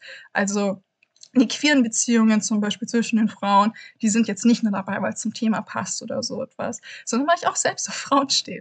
Und ich habe mir einfach erlaubt, es auszuschreiben und äh, das zum ersten Mal sehr bewusst zu machen. Und das war auch ein wirklich tolles Gefühl, also das dann auch zusammen mit anderen queeren Frauen zu machen. Ähm, ich komme aus einer multikulturellen Familie. Ich komme aus einer deutsch-marokkanischen Familie. Meine Mutter ist eine schwarze Marokkanerin und ich beschäftige mich in den letzten Jahren ähm, extrem also mit diesem Teil von mir selbst, mit dieser multikulturellen ähm, Erfahrung. Und ich habe auch begonnen, diesbezüglich stark als Lektorin zu arbeiten. Also ich biete zum Beispiel inzwischen jetzt auch selbst antirassistisches Sensitivity Reading an. Ich versuche andere äh, primär Fantastikautorinnen zu begleiten, multikulturelle Fantasy zu schreiben, mit People of Color und das sensibel zu machen und so. Und ähm, arbeite mich da so selbst so rein, versuche da auch andere mitzunehmen. Und ähm, der Text ist einerseits multikulturell, weil das halt eh Teil von der Mythologie ist. Und ähm, aber es ist auch etwas, was mir natürlich besonders aufstößt, mir besonders fehlt, weil genau, du, du beschäftigst dich mit diesen Quellen und wenn halt selbst aus einer Familie kommst, du denkst du dir, oh mein Gott, das ist so cool, dass das alles schon so ist. Ähm, also zum Beispiel greife ich auch sowas auf wie libysche Amazonen und so etwas. Und es ist ja auch alles quellenbasiert, dass es schwarze Amazonen gab oder eben Troja liegt ähm, am Rande der Türkei. Und wir wissen dann also deshalb ziemlich sicher, dass da nicht nur weiße Menschen gelebt und im Trojanischen Krieg mitgekämpft haben und so. Aber warum ist es dann nicht sichtbar in den Adaptionen? Und das war also das erste Buch, wo ich mir gesagt habe, ich schreibe jetzt genau eine, eine multikulturelle Fantasy, so wie ich das möchte. Und ich habe zum Beispiel auch dann sehr viel mehr auch zum Beispiel verwendet in die Sichtbarkeit von People of Color und dort auch zum Beispiel Sprache zu finden, wo ich natürlich Sachen beschreiben kann, auch wie Hautfarbe und so. Ähm, was ja auch völlig normal ist, eigentlich zu beschreiben. Also ähm, manche weißen AutorInnen haben tatsächlich Angst davor und denken dann, oh, ist das rassistisch, wenn ich zum Beispiel so etwas wie Hautfarbe nenne und so. Ich sag sogar tatsächlich, also ich empfinde das nicht so. Äh, man soll es natürlich nicht rassistisch beschreiben, ist schon klar. ähm, aber äh, wir sehen ja auch irgendwie ständig, dass Figuren weiß sind in Texten und das fällt uns halt nicht so auf, weil wir es gewohnt sind. Aber dann wird halt erwähnt, oh, jemand ist blond oder hat unglaublich schöne blaue Augen, der Love Interest oder so etwas. Ähm, und das ist ja völlig Genau. Und äh, es ist ja dahingehend, also dann das Äußere von Figuren zu beschreiben und dass Figuren einfach sichtbar sind. Das ist, es ist ja total normal, sich gegenseitig zu sehen in der Vielfältigkeit und so etwas. Und es ist dann eigentlich schade, dass wir äh, genau es einfach auch dann nicht gewohnt sind, das einfach zu sehen und es dann auch als Gefahr betrachten und so. Und das wollte ich halt in diesem Buch nicht haben. Und das hat halt eben sehr persönliche Gründe. Also, und es ist dann auch wirklich dann diese Kombination, dass es multikulturell, dass es nicht weiß ist, dass es aber auch queer ist. Das ist wirklich schon ein sehr starker Teil von mir selbst. Und es ist aber wirklich auch diese Verbundenheit. Ich war auch ein paar Mal tatsächlich sehr traurig, wenn ich Rezeption gelesen habe die nur das eine oder das andere gesehen hat. Also ähm, es, vor allen Dingen war es dann Queerness. Also es gibt zum Beispiel viele Besprechungen dort draußen und ähm, ich freue mich natürlich an sich, dass es sie gibt, aber zwischendrin war ich sehr traurig, dass ich das Gefühl hatte, dass primär queere weiße Menschen über das Buch sprechen und halt nur sich selbst sehen, in Anführungszeichen, wo ich dann das Gefühl hatte, ähm, ein Teil wird überhaupt nicht gesehen und dass dann auch dann das Buch dann ähm, darauf dann irgendwie so ein bisschen reduziert wurde.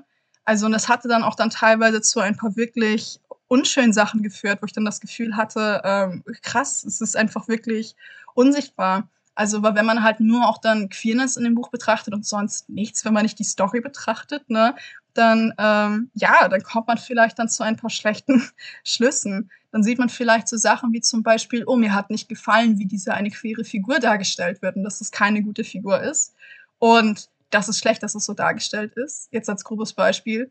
Und dann wird völlig übersehen, dass diese queere Figur weiß ist und sich rassistisch gegenüber einer nicht weißen Figur verhält und dass das die eigentliche Dynamik ist. Sowas meine ich zum Beispiel.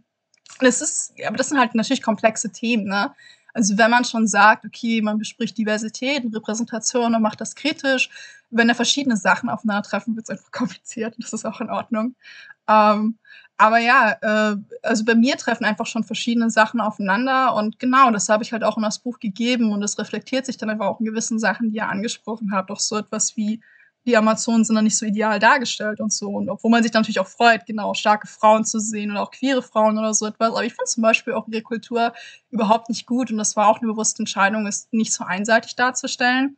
Und das wäre schon noch eine Möglichkeit gewesen und an sich auch für die gewesen, dass man sagt, okay, nee, ich schreibe eine Power Fantasy oder so mit den Amazonen. Es ist einfach nur feel good und die hauen die, die Helden um und das passt. Ähm, also erst einmal wäre es darauf eh nicht hinausgelaufen, weil sie ja verlieren in der griechischen Mythologie und an diese, daran wollte ich mich halten. Dann wäre es wahrscheinlich nur deprimierend gewesen, wenn die Power Fantasy dann irgendwie sich doch nicht erfüllt. Ähm, aber es ist halt auch einfach wirklich ein Erlebnis, das ich einfach selbst habe, äh, wenn du halt selbst multikultureller Herkunft bist, dann siehst du auch einfach Kulturen nicht so als schwarz-weiß, sondern siehst halt meistens das Gute und Schlechte von verschiedenen Kulturen. Ähm, das ist ganz oft so, also gerade auch bei meiner weißen deutschen Kultur, ähm, also aus der ich komme, dass da zum Beispiel dann oft irgendwie herabgeschaut wird, irgendwie auf andere Länder und dass da irgendwie so, so eine Denke herrscht, wie gewesen ist, irgendwie das fortschrittlichere oder zivilisiertere Land und so. Und äh, ich sehe meistens, dass es komplizierter ist als das. Und äh, das fließt dann entsprechend dann da auch in den Text mit rein. Es sind einfach solche Sachen, so, so diese kleinen gelebten ähm, Erfahrungen. Und, und genau, es müssen aber nicht unbedingt auch so große Themen sein. Es können einfach auch so kleine Sachen sein wie ähm, Areto Struggles. Ich äh, liebe Dark Fantasy unter anderem dafür, dass es meistens Hauptfiguren hat, die mit sich selbst kämpfen, aber egal wie schlimm es ist, stehen sie immer wieder auf. Das ist etwas, wofür ich das Genre sehr liebe und was mich extrem inspiriert und wo ich es auch immer total schade finde, dass das Genre missverstanden wird als alles ist so düster und so brutal und warum liest man das? Es ist so deprimierend. Für mich ist das nicht so. Ich, ich finde das total empowernd. Also wenn Figuren aufstehen und immer wieder weitermachen und immer wieder einen Weg finden, weiterzuleben, egal was ihnen passiert. Das finde ich ist der beste Teil dieses Genres. Äh, aber es sind auch so kleine Sachen wie Penthesilea hat einen Kampfhund und ich liebe Tiere. Solche Sachen fließen natürlich auch mit rein. Also da könnte man lange darüber reden. Doch, also schon ziemlich viel einfach mit eingebaut. Das finde ich auch gut. Also, dass man das so selbst mit, also sagen, dass das seinen eigenen Lebenserfahrungen, Aspekte so mit einbauen kann und das so reinfließen kann. Du hattest damals eine Story dazu, oder ich glaube sogar drei Stück, ähm, wo du halt darüber geredet hast, dass es dich aufregt, dass viele das Buch halt nur als äh, Repräsentation von Queerness sehen und die People of Color für die für viele Leute einfach irgendwie unsichtbar sind und die sie einfach nicht wahrnehmen und einfach nur sagen, so ein tolles hm. queeres Buch, aber ob, obwohl es so viele andere, viele Themenbereiche noch mit abdeckt, vor allem People of Color. Ja, total.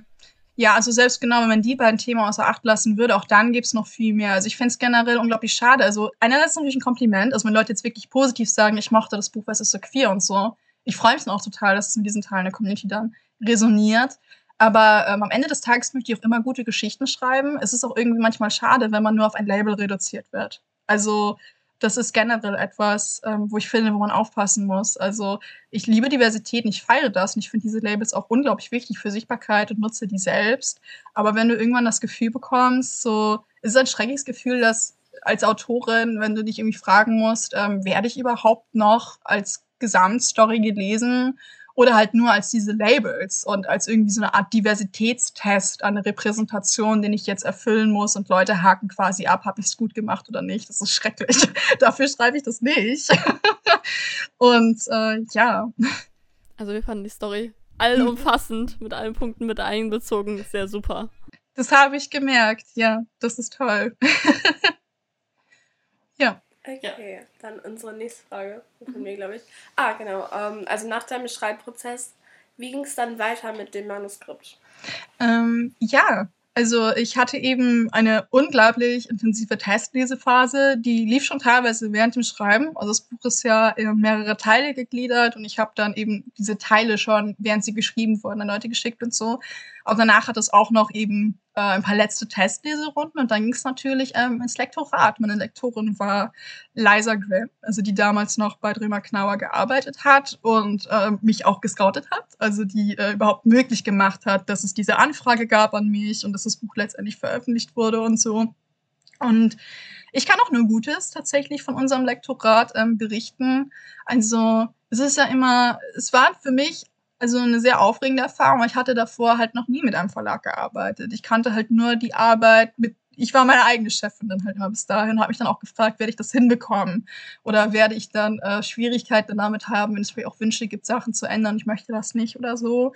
Ähm, aber Liza hat gründlich gearbeitet, aber sie hat auch absolut die Offenheit für die Themen mitgebracht, die mir wichtig waren und ähm, deswegen ehre ich sie auch so sehr im Nachwort.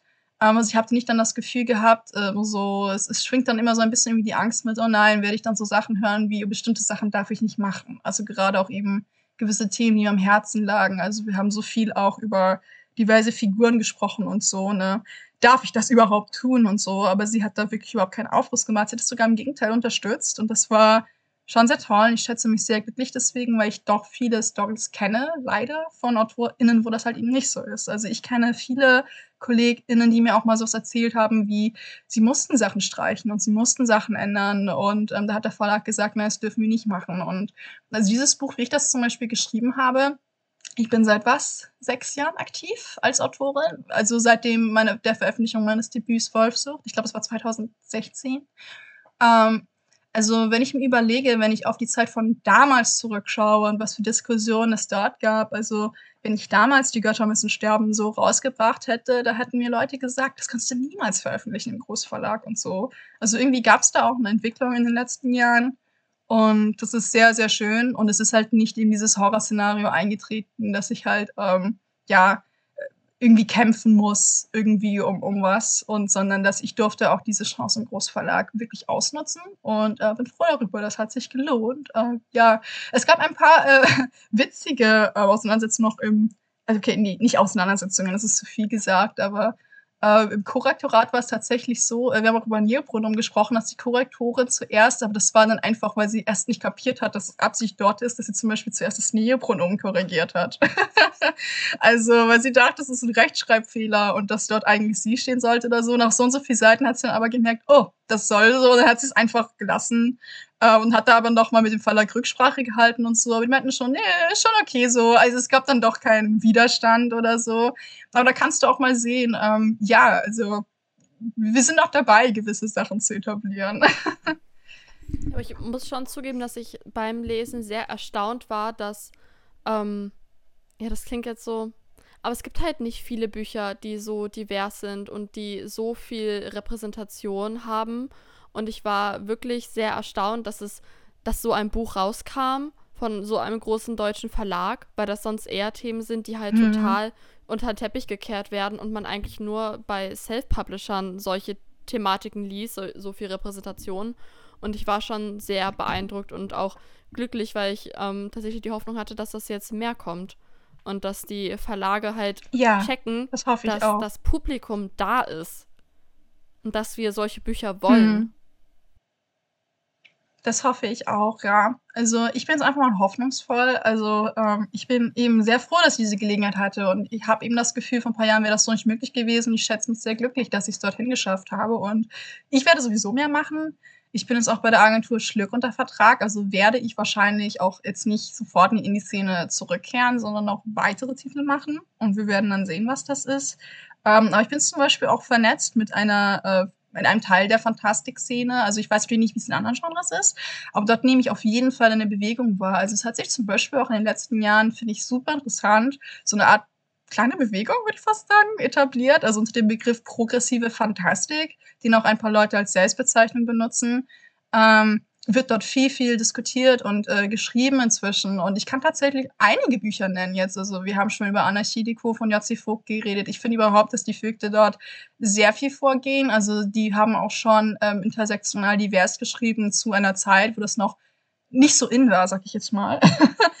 ähm, aber ich finde, man merkt da auch, dass da so richtig so eine junge Szene kommt. Ähm, gestern wurde der Seraph-Preis zum Beispiel verliehen, der Seraph-Fantastik-Preis und äh, die Nominiertenliste gerade auch für den besten Titel, die war noch nie so divers wie in diesem Jahr. Also du hattest äh, so viel Diversität, also sowohl in den Titeln als auch in der Autorschaft, also so viele queere Menschen, People of Color, äh, moderne Themen, also sei es Eleanor Badilak, also die gewonnen hat mit Knochenblumenwelken, nicht auch als bestes Debüt, also äh, eine Wiener Kollegin von mir, mit der ich auch befreundet bin und dieses Buch ist, es ist sehr, sehr queer und ähm, auch nicht-binäre Transrepräsentation und so etwas unter anderem und auch wirklich ein Herzenswerk aus der Community. Ähm, James Sullivan hat mit Das Erbe der Elfenmagierin jetzt Völkerfantasy geschrieben. Elfenfantasy, er ist ja der Autor unter anderem von dem Fantasy-Bestseller Die Elfen, zusammen mit Bernhard Henn. Und er hat jetzt zum Beispiel dann mit Das Erbe der Elfenmagierin äh, Elfenfantasy geschrieben wo er als schwarzer Autor sich endlich auch mal erlaubt hat, ich schreibe jetzt meine schwarzen Elfen. und äh, wo er das ganz zentral macht. Und ebenfalls auch mit queeren Figuren und einer polyamorösen Beziehung. Und äh, ich kann noch einige Beispiele nennen. Äh, ein ganz tolles Dark Fantasy Buch war auch nominiert von Kaya Eva Dornritter, war eine äh, Dark Fantasy zentral, auch mit einer schwulen Beziehung, die ich sehr gefeiert habe. Also man merkt einfach da richtig, dass da was im Kommen ist und genau, dass diese Szene existiert. Und wie gesagt, ich glaube auch, dass sich das gegenseitig inspiriert. Also ein paar Leute müssen diese ersten Schritte tun, aber wenn dann auch AutorInnen das Gefühl bekommen, ich darf das machen. Also das ist schon viel wert, weil es war bei mir auf jeden Fall ein Prozess. Und ich glaube, dass es auch vielen anderen so geht. Weil das irgendwie diese Themen mich dann immer interessiert haben, mich bewegt haben und dass ich diese Themen auch teilweise selbst bin. Das war ja schon immer so. Aber du musst irgendwie diese bewusste Entscheidung treffen in dieser Medienlandschaft, dass du sagst, ich schreibe das jetzt einfach. Ich schreibe das bewusst und ich mache mir jetzt auch nicht verrückt irgendwie, was ist, wenn Leute schlecht darauf reagieren oder so etwas. Wenn du halt nichts anderes kennst, außer primär weiße, primär heteronorme, primär halt nicht diverse Fantastik und du denkst nicht darüber nach, dann schreibst du das selbst irgendwo automatisch. Also du musst wirklich diese bewusste Entscheidung einfach treffen.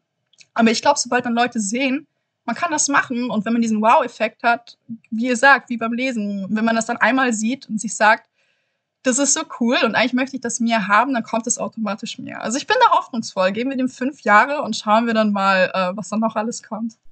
Auf jeden Fall. Also auch bei den Büchern, die ähm, wir so lesen, finde ich, merkt man auch so eine kleine Tendenz in die richtige Richtung, sage ich mal endlich. Aber auch wenn ich so im Talier stehe und mir halt so die Buchrücken durchlese, dann sehe ich da auch eine sehr eine Tendenz, die sehr viel Hoffnung bietet dass es ähm, ja nicht mehr so eindimensional ist. Die, achso, du, du machst die nächste Frage, ne? Oder? Hast du das? Ach, okay. Wir kommen schon gar nicht mehr mit. Ähm, die nächste Frage ist dann, wie viel Mitbestimmungsrecht hattest du eigentlich bei dem Cover, was wir übrigens sehr schön finden? Mhm. Oh, tatsächlich nicht so viel, aber das ist ja eh normal beim, beim Verlag. Ähm, es, es wurde mir tatsächlich, mir wurden Entwürfe gesandt, äh, zu denen ich Feedback geben durfte. Ich bin auch froh darum. Ähm, und da wurden dann auch tatsächlich ein paar größere Änderungen eingepflegt, äh, worüber ich sehr glücklich bin. Also ich sage jetzt einfach mal, wie es war. Aber als der erste Entwurf ankam von dem Cover, es war schon grob dieses Cover, wie wir es jetzt haben. Ähm, aber die Artemis auf dem Cover sah erst einmal, wie soll ich das sagen, äh, sehr, sehr puppenhaft aus, also irgendwie so ein bisschen überfeminin auf eine Art, die nicht gepasst hat. Also nichts gegen Femininität und wir lieben natürlich feminine weibliche Repräsentation und so etwas, aber es hat einfach in dem Fall wirklich nicht zur Artemis gepasst, wo ich das Gefühl hatte, okay, äh, ja, das muss irgendwie anders sein, aber vor allen Dingen auch, ähm, sie hatte zuerst ein Boob-Window. Also es war ein Loch in der Rüstung um ihre Brüste, wo ich dann gesagt habe, ähm, es wäre toll, wenn sie doch eine volle Rüstung hätte und Gott sei Dank wurde das geändert. also, Gott, ich wünsche, Leute könnten eure Blicke jetzt sehen. ja. So, genau, wie in so einem schlechten Fantasy-Game, ja, ja, ja, aber ähm, das wurde geändert. Aber das war tatsächlich so beim ersten Entwurf. Ähm, aber die Bearbeitung ist gelungen, Gott sei Dank. okay. Okay, schön, dass es gelungen ist. Ja. Ja. Aber so diese Grundkomposition, genau, Artemis vor dem Mond, das war eben eine Idee, die schon sehr früh so bestand. Und ähm, ja, ich mag auch immer noch, dass das Cover so, so martialisch geworden ist. Ich finde, es sieht so ein bisschen aus wie eine Kriegserklärung zusammen mit Ja, dem Titel. total. Also, Ja. ja, das ist wirklich so. Ich finde, das Cover passt auch zum Buch. Das repräsentiert so ein bisschen die Stimmung, äh, Mhm. die in dem Buch herrscht. Sehr cooles Cover. Hast du jetzt die nächste? Ja. Genau, und jetzt kommen wir erstmal zu Fragen zu dir oder generell zum Autorinnensein. Und zwar, ähm, zu welcher Tageszeit schreibst du am liebsten? Ah, ich bin tatsächlich ähm, eine Nachteule. Ähm, Wenn es einfach ruhig ist und ich habe den Mond um mich und vielleicht noch was Gutes Warmes zu trinken, dann bin ich recht aktiv. Oder manchmal noch am Abend. Ich habe jetzt über die Pandemie ähm, mir einige Schreibgruppen auf Discord zugelegt, also mit Leuten, wo ich so schön kreativ sein kann. Und da findet man sich oft irgendwie am Nachmittag oder am Abend ein und so der Gruppenflow kickt und dann kommt das irgendwie ganz von alleine. Ähm, ja, aber genau, ich bin primär ein Nachtmensch, das heißt, ich bin nicht früh aktiv und das schließt auch äh, Schreiben mit ein. Endlich, weil irgendwie alle Autoren, mit denen wir meistens, oder zumindest die letzte Autorin, mit der wir gesprochen hatten, war so morgen aktiv und war so, ja, morgen bin ich so produktiv und Lauren auch so, ja, mega produktiv, aber ich kann das nicht. Nein. Nachts auch Also früher war ich auch die totale Nachteule, aber bisher, mittlerweile ist wirklich so, ich wache morgens um sieben auf und dann vor einem Wochenende bin ich so, ja, okay, dann kann der Tag jetzt auch losgehen und mache dann so meine Hausaufgaben Mhm, oder produziere irgendwas für unseren, unseren Instagram-Kanal oder halt irgendwie ähm, schreibe schon mal auf, was wir in den Folgen besprechen können, schreibe Autorinnen an und so. Also das ist wirklich so, morgens bin ich so richtig produktiv und abends ist dann eher so, oh, liege ich nur auf dem Sofa rum. Aber Rachel, wie schön für dich, dass du auch jemanden gefunden hast, der dieses, diese Nachtaktivität mit dir teilt. An welchem Ort schreibst du denn am liebsten? Und das wechselt immer. Ich sitze hier gerade ähm, an meinem Schreibtisch. Ich habe so eine schöne Schreibtischecke, auch in meinem Bücherregal um mich und so. Das ist meine eigentliche Arbeitsecke. Äh, manchmal finde ich mich aber auch äh, ganz klassisch auf dem Sofa oder im Bett ein, wenn es so ein bisschen gemütlicher sein muss. Ähm, ja, aber wenn ich ja besonders professionell sein möchte, habe ich natürlich einen Schreibtisch. Dann ähm, erstmal, wie bist du beim Knauer Verlag gelandet? Ja, ein bisschen habe ich schon darüber äh, geredet. Also ich wurde angeschrieben von der damaligen äh, Lektorin Liza Grimm tatsächlich.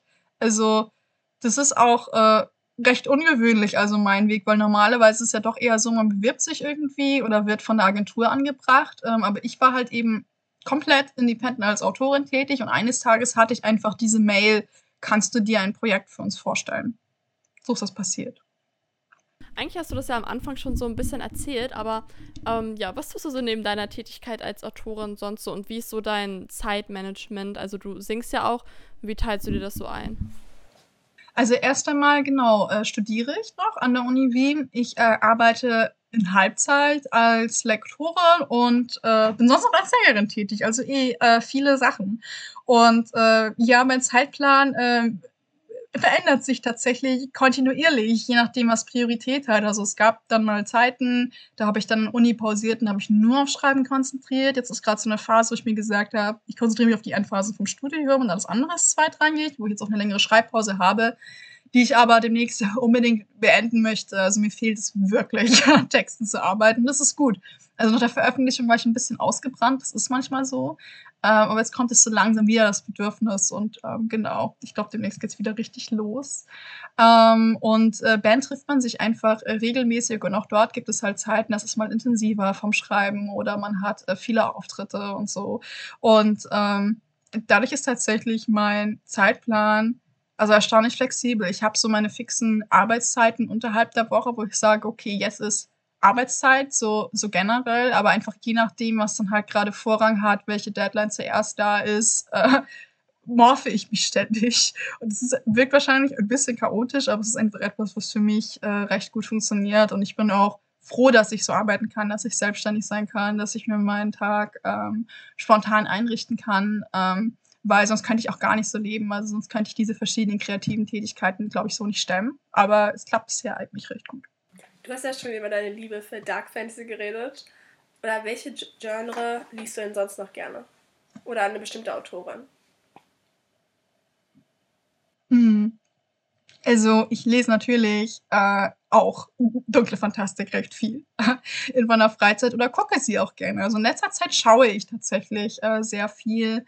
Ich habe die, äh, Dark Fantasy Serie Castlevania enorm gefeiert. Dota Dragon's Blood habe ich gerade auch mit meinem Partner auf Netflix geschaut.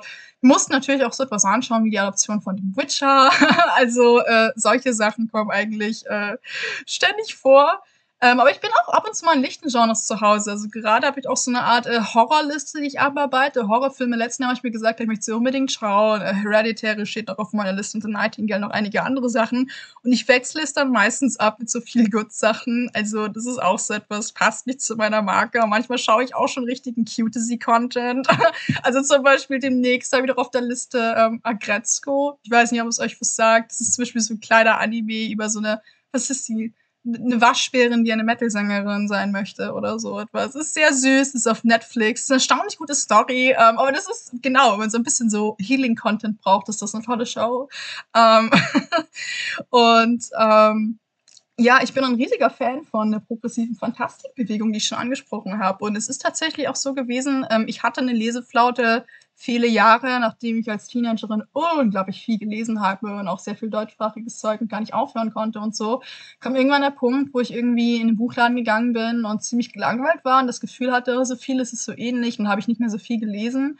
Und seit ich aber als Autorin aktiv bin, auch in der Indie-Szene aktiv bin, merke ich irgendwie so, oh wow, hier gibt's irgendwie eine etwas neue Welt für mich. Und ähm, ich lese inzwischen eigentlich fast nur noch, ähm, aber ich denke, es wird sich ändern, es wird auch nochmal international werden, aber gerade lese ich unglaublich viele deutschsprachige Sachen, die dann meistens in Kleinverlagen erschienen sind und so etwas, aber ich das, eben das Gefühl habe, es sind frischere Ideen. Manchmal sind dann diese Werke nicht unbedingt perfekt bearbeitet oder so etwas, weil einfach es ist nicht so viel Budget da oder so etwas. Aber es ist irgendwie so, ähm, der Funken drin, der mir irgendwie in, in einigen anderen Produkten, die dann irgendwie aus dem Großverlagen kommen, dann fehlt. Und das ist sehr toll, dort Sachen zu entdecken und sich ähm, inspirieren zu lassen.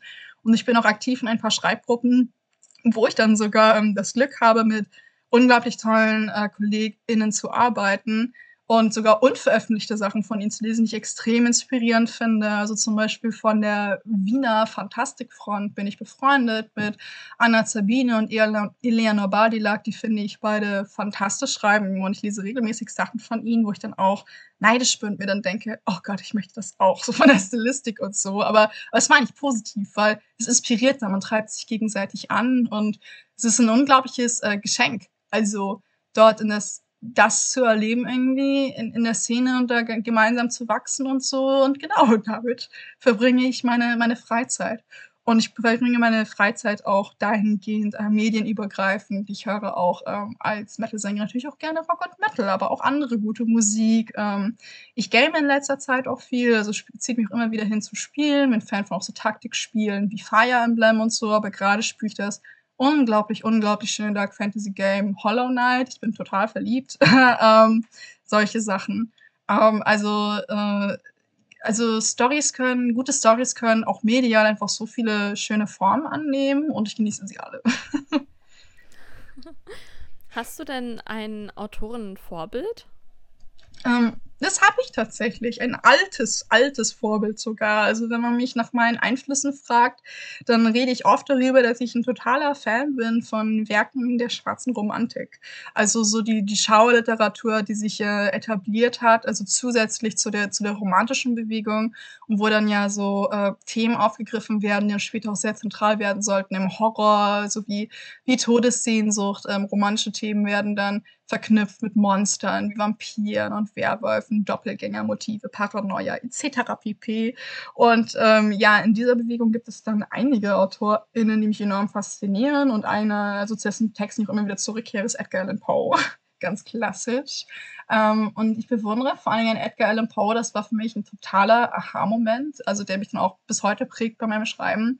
Ich finde bei Edgar Allan Poe total genial, dass er Geschichten veröffentlicht hat, die eigentlich recht zugänglich sind, also nicht so über überverkünstelt von der Sprache oder so, wie das andere Literaturklassiker sein können. Du kannst diese Stories lesen und die haben dann einfach auch einen Unterhaltungswert und die schauerliche Stimmung und du kannst sie etwas gruseln, du hast eine gute Story gelesen. Aber wenn du halt genau hinschaust und du wirklich dann einen, einen literaturanalytischen Blick drauf wirfst, dann siehst du halt, äh, dass da kein Wort platziert ist, ohne einen weiteren Gedanken und alles ist Absicht und das ist, es gibt so zwei, drei oder noch mehr tiefere Ebenen. Das fasziniert mich extrem.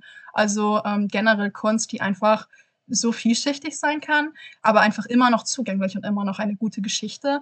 Und das ist etwas, was ich versuche auch ähm, selbst zu machen. Ähm, das ist natürlich ein enorm hoher Anspruch und überhaupt nicht leicht. Aber Gott sei Dank kann man ja ähm, immer weiterschreiben und versuchen, immer besser zu werden. Sehr gut, dann, ähm, also welches Buch, jetzt nicht von deinen eigenen, die natürlich alle auch, würdest du jemanden ans mhm. oder generell dem Publikum hier ans Herz legen? Ja, Ach, das ist gar nicht so leicht. Ich habe irgendwie nicht so das Lieblingsbuch, so wie andere das irgendwie haben. Ähm, aber da wir jetzt so viel über Fantastik auch gesprochen haben und ein Klassiker, wo ich denke, okay, äh, ist jetzt nicht so dark, äh, ist dadurch vielleicht auch einigen sehr zugänglich und so etwas. Also ich bin ein Riesenfan von Erdsee, von Ursula K. Le Guin, äh, High Fantasy Klassiker. Ähm, und diese Quadrologie, ich glaube, es sind vier Bücher. Äh, es, ist, es ist ein so interessantes Epos und ähm, ich empfehle es Leuten auch, jetzt mal zu diesem Buch zurückzukehren, das eigentlich schon recht alt ist, und mit einer modernen Linse zu lesen. Weil dieses Buch hat eine Legacy, die eigentlich auch von, von vielen übersehen wird. Aber Le Guin hat eigentlich mit Tolkien, äh, oh, nicht mit Tolkien, ach, Le Guin hat mit Erzi durcheinander gekommen. Lee Green hat mit Erzi ähm, eine Fantasy geschrieben, die eigentlich multikulturell ist und die meisten Figuren sind auf Color. Und das hat sie auch ganz absichtlich so geschrieben. Und sie hat auch immer wieder in Interviews darüber geredet, dass sie einfach eine Fantasy geschrieben hat mit nicht weißen Figuren, weil sie es wollte. Und das Buch hat aber leider die sehr traurige Geschichte, dass auch das immer wieder ausgelöscht worden ist, in Adaptionen, aber auch auf dem Cover und so etwas. Und viele Menschen haben dieses Buch sogar mal gelesen, als Teenager oder so, weil es so ein Fantasy-Klassiker ist. Und es ging halt hier rein, da raus, dass das Buch eigentlich auch das ist. Und deswegen sage ich immer so, ja, lies das Buch nochmal und schau hin. Ist so etwas, was ich sagen würde. Es ist auch generell ist eine unglaublich tolle, epische Story. Gerade das erste Buch, ähm, und wie Get, der Hauptcharakter, seinem Schatten begegnet am Ende, also ohne dass ich dir jetzt Details verrate. Das ist, finde ich, ist eine unglaubliche Szene. Also generell auch so diese, diese Apokalyptik am Ende von Band 1, diese am Ende der Weltstimmung. Es ist, es ist so toll. Es ist eine, eine großartige Story. Und es ist halt auch eine großartige Story, zu der es sich lohnt, zurückzukehren und sie mit einem neuen Blickwinkel zu betrachten, finde ich. Klingt auf jeden Fall sehr interessant. Ein weiteres Buch oder eine weitere Buchreihe, die auf unserer immer länger werdenden Liste landet. Ah, noch eine letzte Frage, die wir gar nicht mitgeschickt hatten, aber die ähm, jetzt so doch noch aufgetaucht ist. Ähm, vielleicht kannst du auch noch nichts dazu sagen, aber was ist denn so dein aktuelles oder nächstes Schreibprojekt? Ja, ich weiß es noch nicht so. Also es gibt so mehrere Sachen. Ähm, ich schreibe mal ein paar kleine Sachen, ein paar kleine Short Stories, die erscheinen werden. Ähm, und ja, das werde ich dann nach und nach eben teasern online. Ich rede noch mit meiner Agentur darüber, was mein nächstes Projekt wird und das weiß ich noch gar nicht. Es wird vermutlich was komplett Neues. Ich würde mir tatsächlich wünschen, ein Sequel zu Die Götter müssen sterben zu schreiben. Ähm, ich glaube, es wird sogar kein Roman ich glaube, ich werde eine Anthologie schreiben mit Kurzgeschichten, die an die Götter müssen sterben anknüpfen. Und das hat ja auch noch den Vorteil, dass man sehr viele verschiedene Perspektiven dann zum Beispiel beleuchten kann, sehr viele verschiedene Figuren aufgreifen kann. Es gibt einen Arbeitstitel dazu, die Helden sind tot. Wer das verfolgen möchte, kann das in den nächsten Monaten, wenn ich da was mache, werde ich es in den nächsten Monaten ankündigen. Und ich habe noch ein Manuskript der Schublade, das ich gerade überarbeite, zu dem man auch Informationen von der Homepage finden kann, von dem ich sehr hoffe, dass ich das veröffentlichen kann. Das wird nicht über eine Agentur gehen, also wird, wenn dann, wahrscheinlich in, über einen kleinen Verlag veröffentlicht werden. Aber ich habe das Projekt Die Schönheit des Biestes in der Schublade, also auch eine multikulturelle High Fantasy diesmal tatsächlich. Ein bisschen lichter insgesamt ist das, was ich sonst schreibe, die ich unbedingt veröffentlichen möchte. Und es ist ein es ist ein Spiel mit dem berühmten auserwählten Motiv in der Fantastik, das ich auch so ein bisschen in Die Götter müssen sterben aufgegriffen habe. Also es geht ganz zentral um so eine auserwählten Heilandfigur, also bei der prophezeit wurde, dass sie halt eben mal das eigene Volk retten wird. Ne? Also wir kennen halt diese Prophezeiung und diese Prophezeiung missglückt allerdings. Also es geht dann quasi um einen Auserwählten, der versagt und seine Geschichte danach.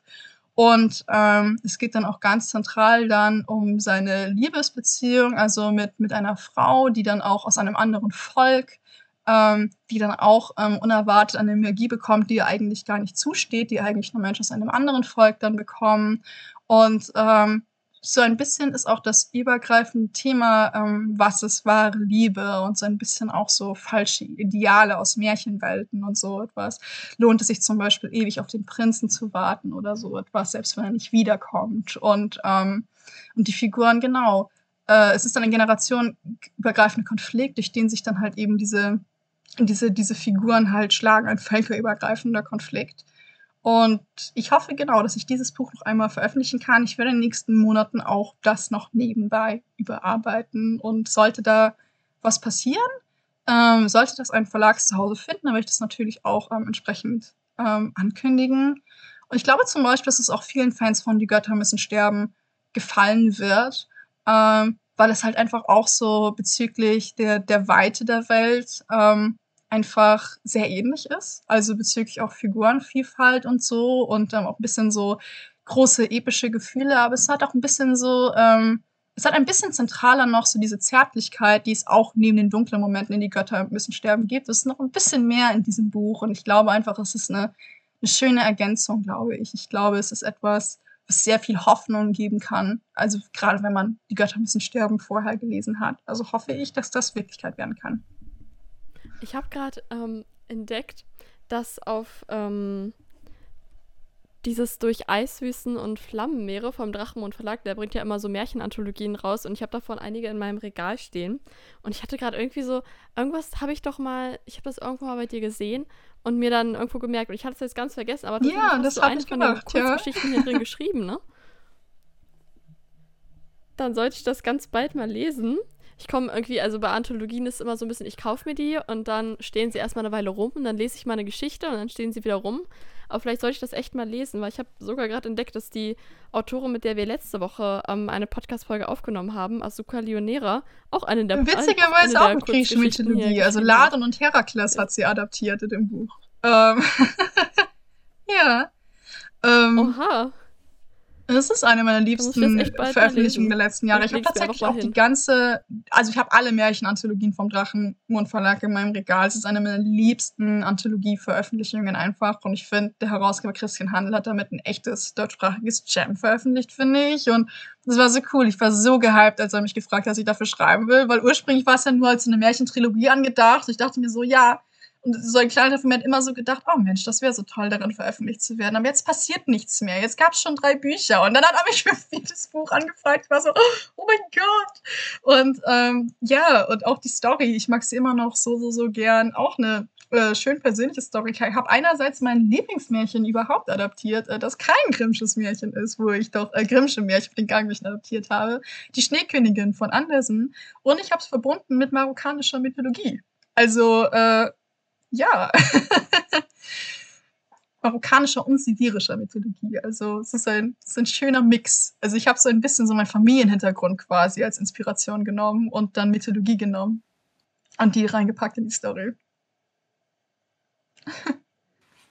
ja. Der Schnee flüstert meinen Namen.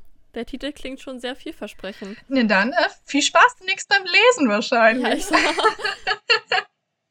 ja auf jeden Fall. Also ich finde ich finde halt die Anthologien vom Drachenmond Verlag auch mega schön gestaltet. Also generell hat der Drachenmond Verlag ja sehr, sehr viele schöne Cover. Er hat ja auch oft ähm, Alex als Coverdesigner. Was vielleicht mhm. mega schön, also auch von innen. Meine. Cool. Ich habe doch eine, eine persönliche Frage, weil du vorhin erwähnt hast, dass du ähm, auch The Witcher geguckt hast und ich habe niemanden, der The Witcher guckt. Wie fandest du die ähm, Serie bis jetzt? Also, so richtig random.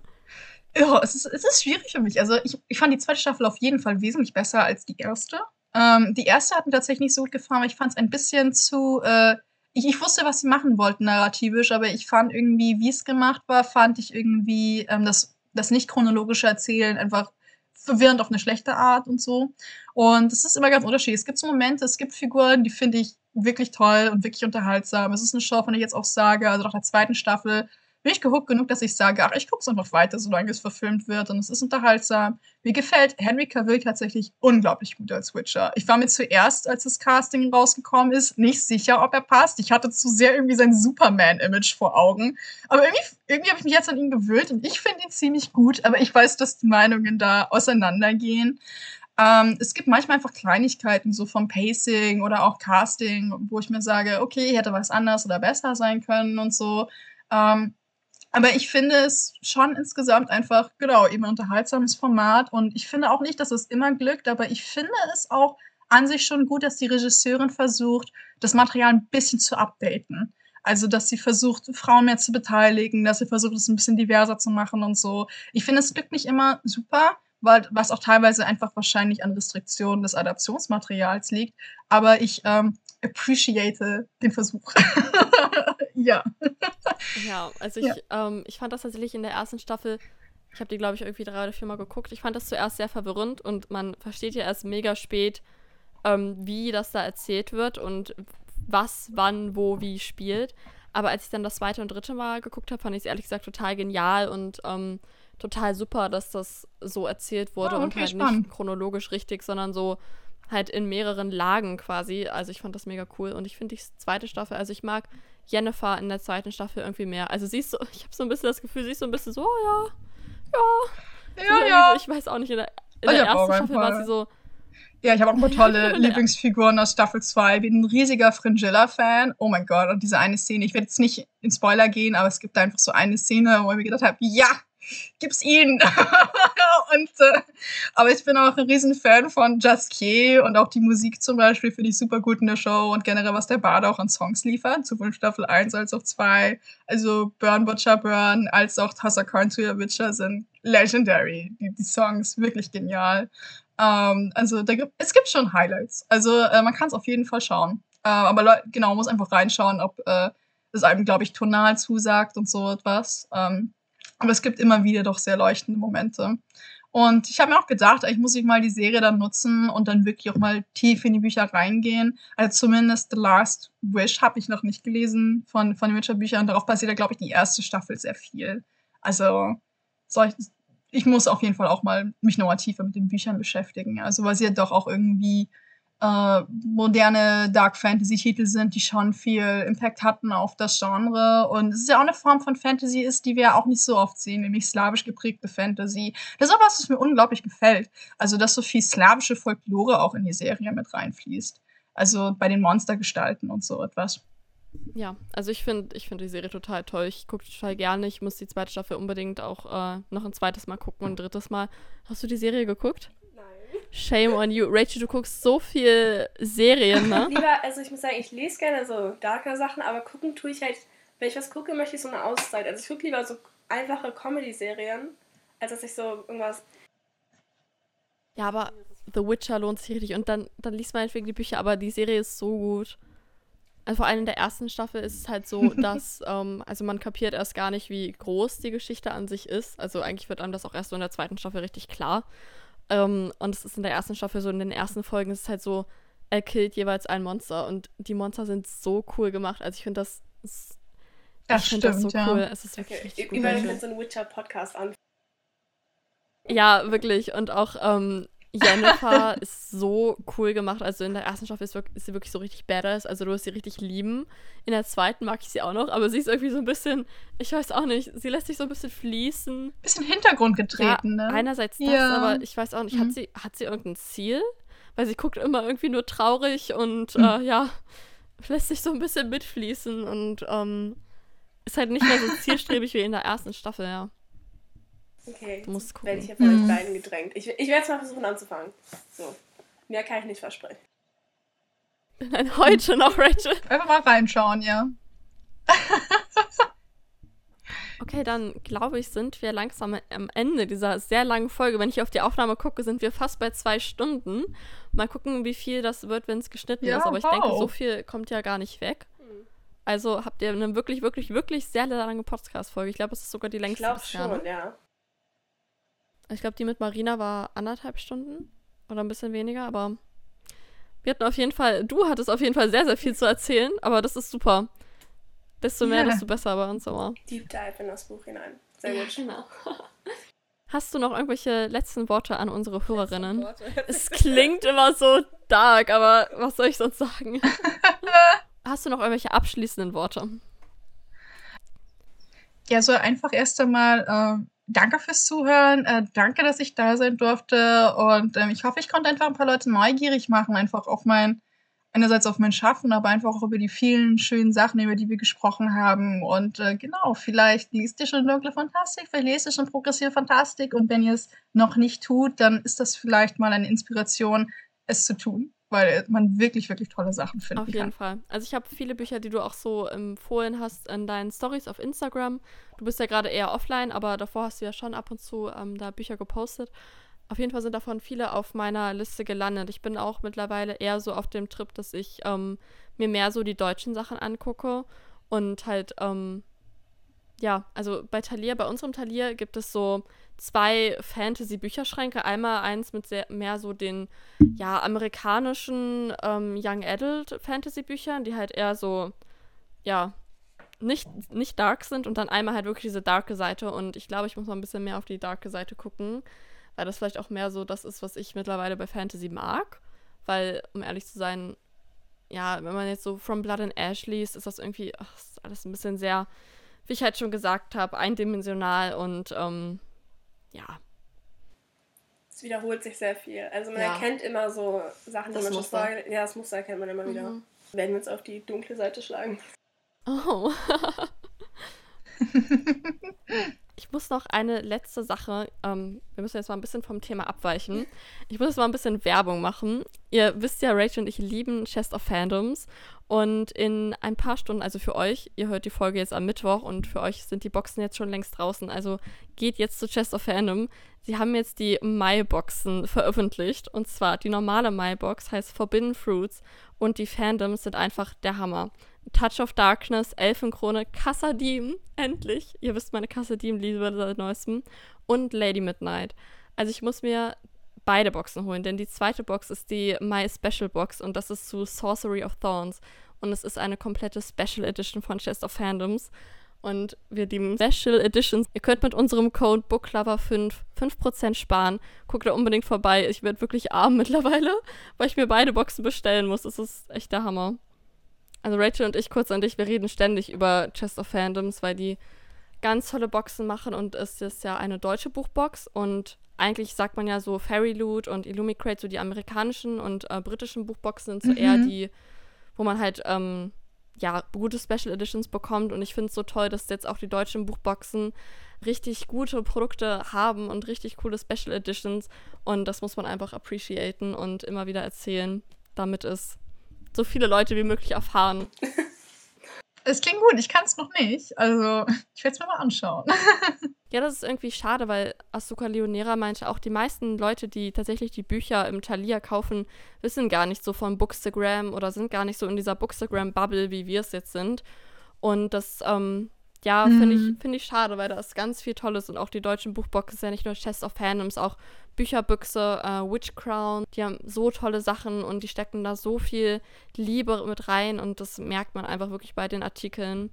Und ähm, ja, also ich liebe unsere deutschen Buchboxen und mache da Mhm, super gern. Werbung für. Gut, dann sind wir am Ende der Folge. Das Ne? waren unsere letzten Worte.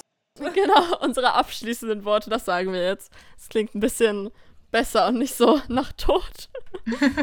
Dann ähm, Dankeschön, dass du hier bei uns im Podcast warst, dass du dir die Zeit genommen hast, mit uns zu reden und unser Fan Fangirling zu ertragen. Das war wirklich für uns der totale Fangirl-Moment, hier mit dir zu sitzen und ähm, über die Götter müssen sterben zu Total. reden. Dankeschön. Es war auch wirklich toll für mich. Äh, danke, dass ihr diesen so schönen, liebevollen, wertschätzenden Raum ähm, einfach gemacht habt für mich. Und äh, es war mir eine große Freude und ich hoffe, die Folge macht auch den Leuten Spaß, die dann zuhören werden. Auf jeden Fall. Also so Folgen mit Autorinnen sind sehr beliebt bei uns. Kriegen da auch immer so Anfragen, mit wem wir noch reden sollen. Ja. Das freut uns auf jeden Fall. Dann an unsere Hörerinnen. Bis zum nächsten Mal. Bis zum nächsten Mal. Ciao. Tschüss.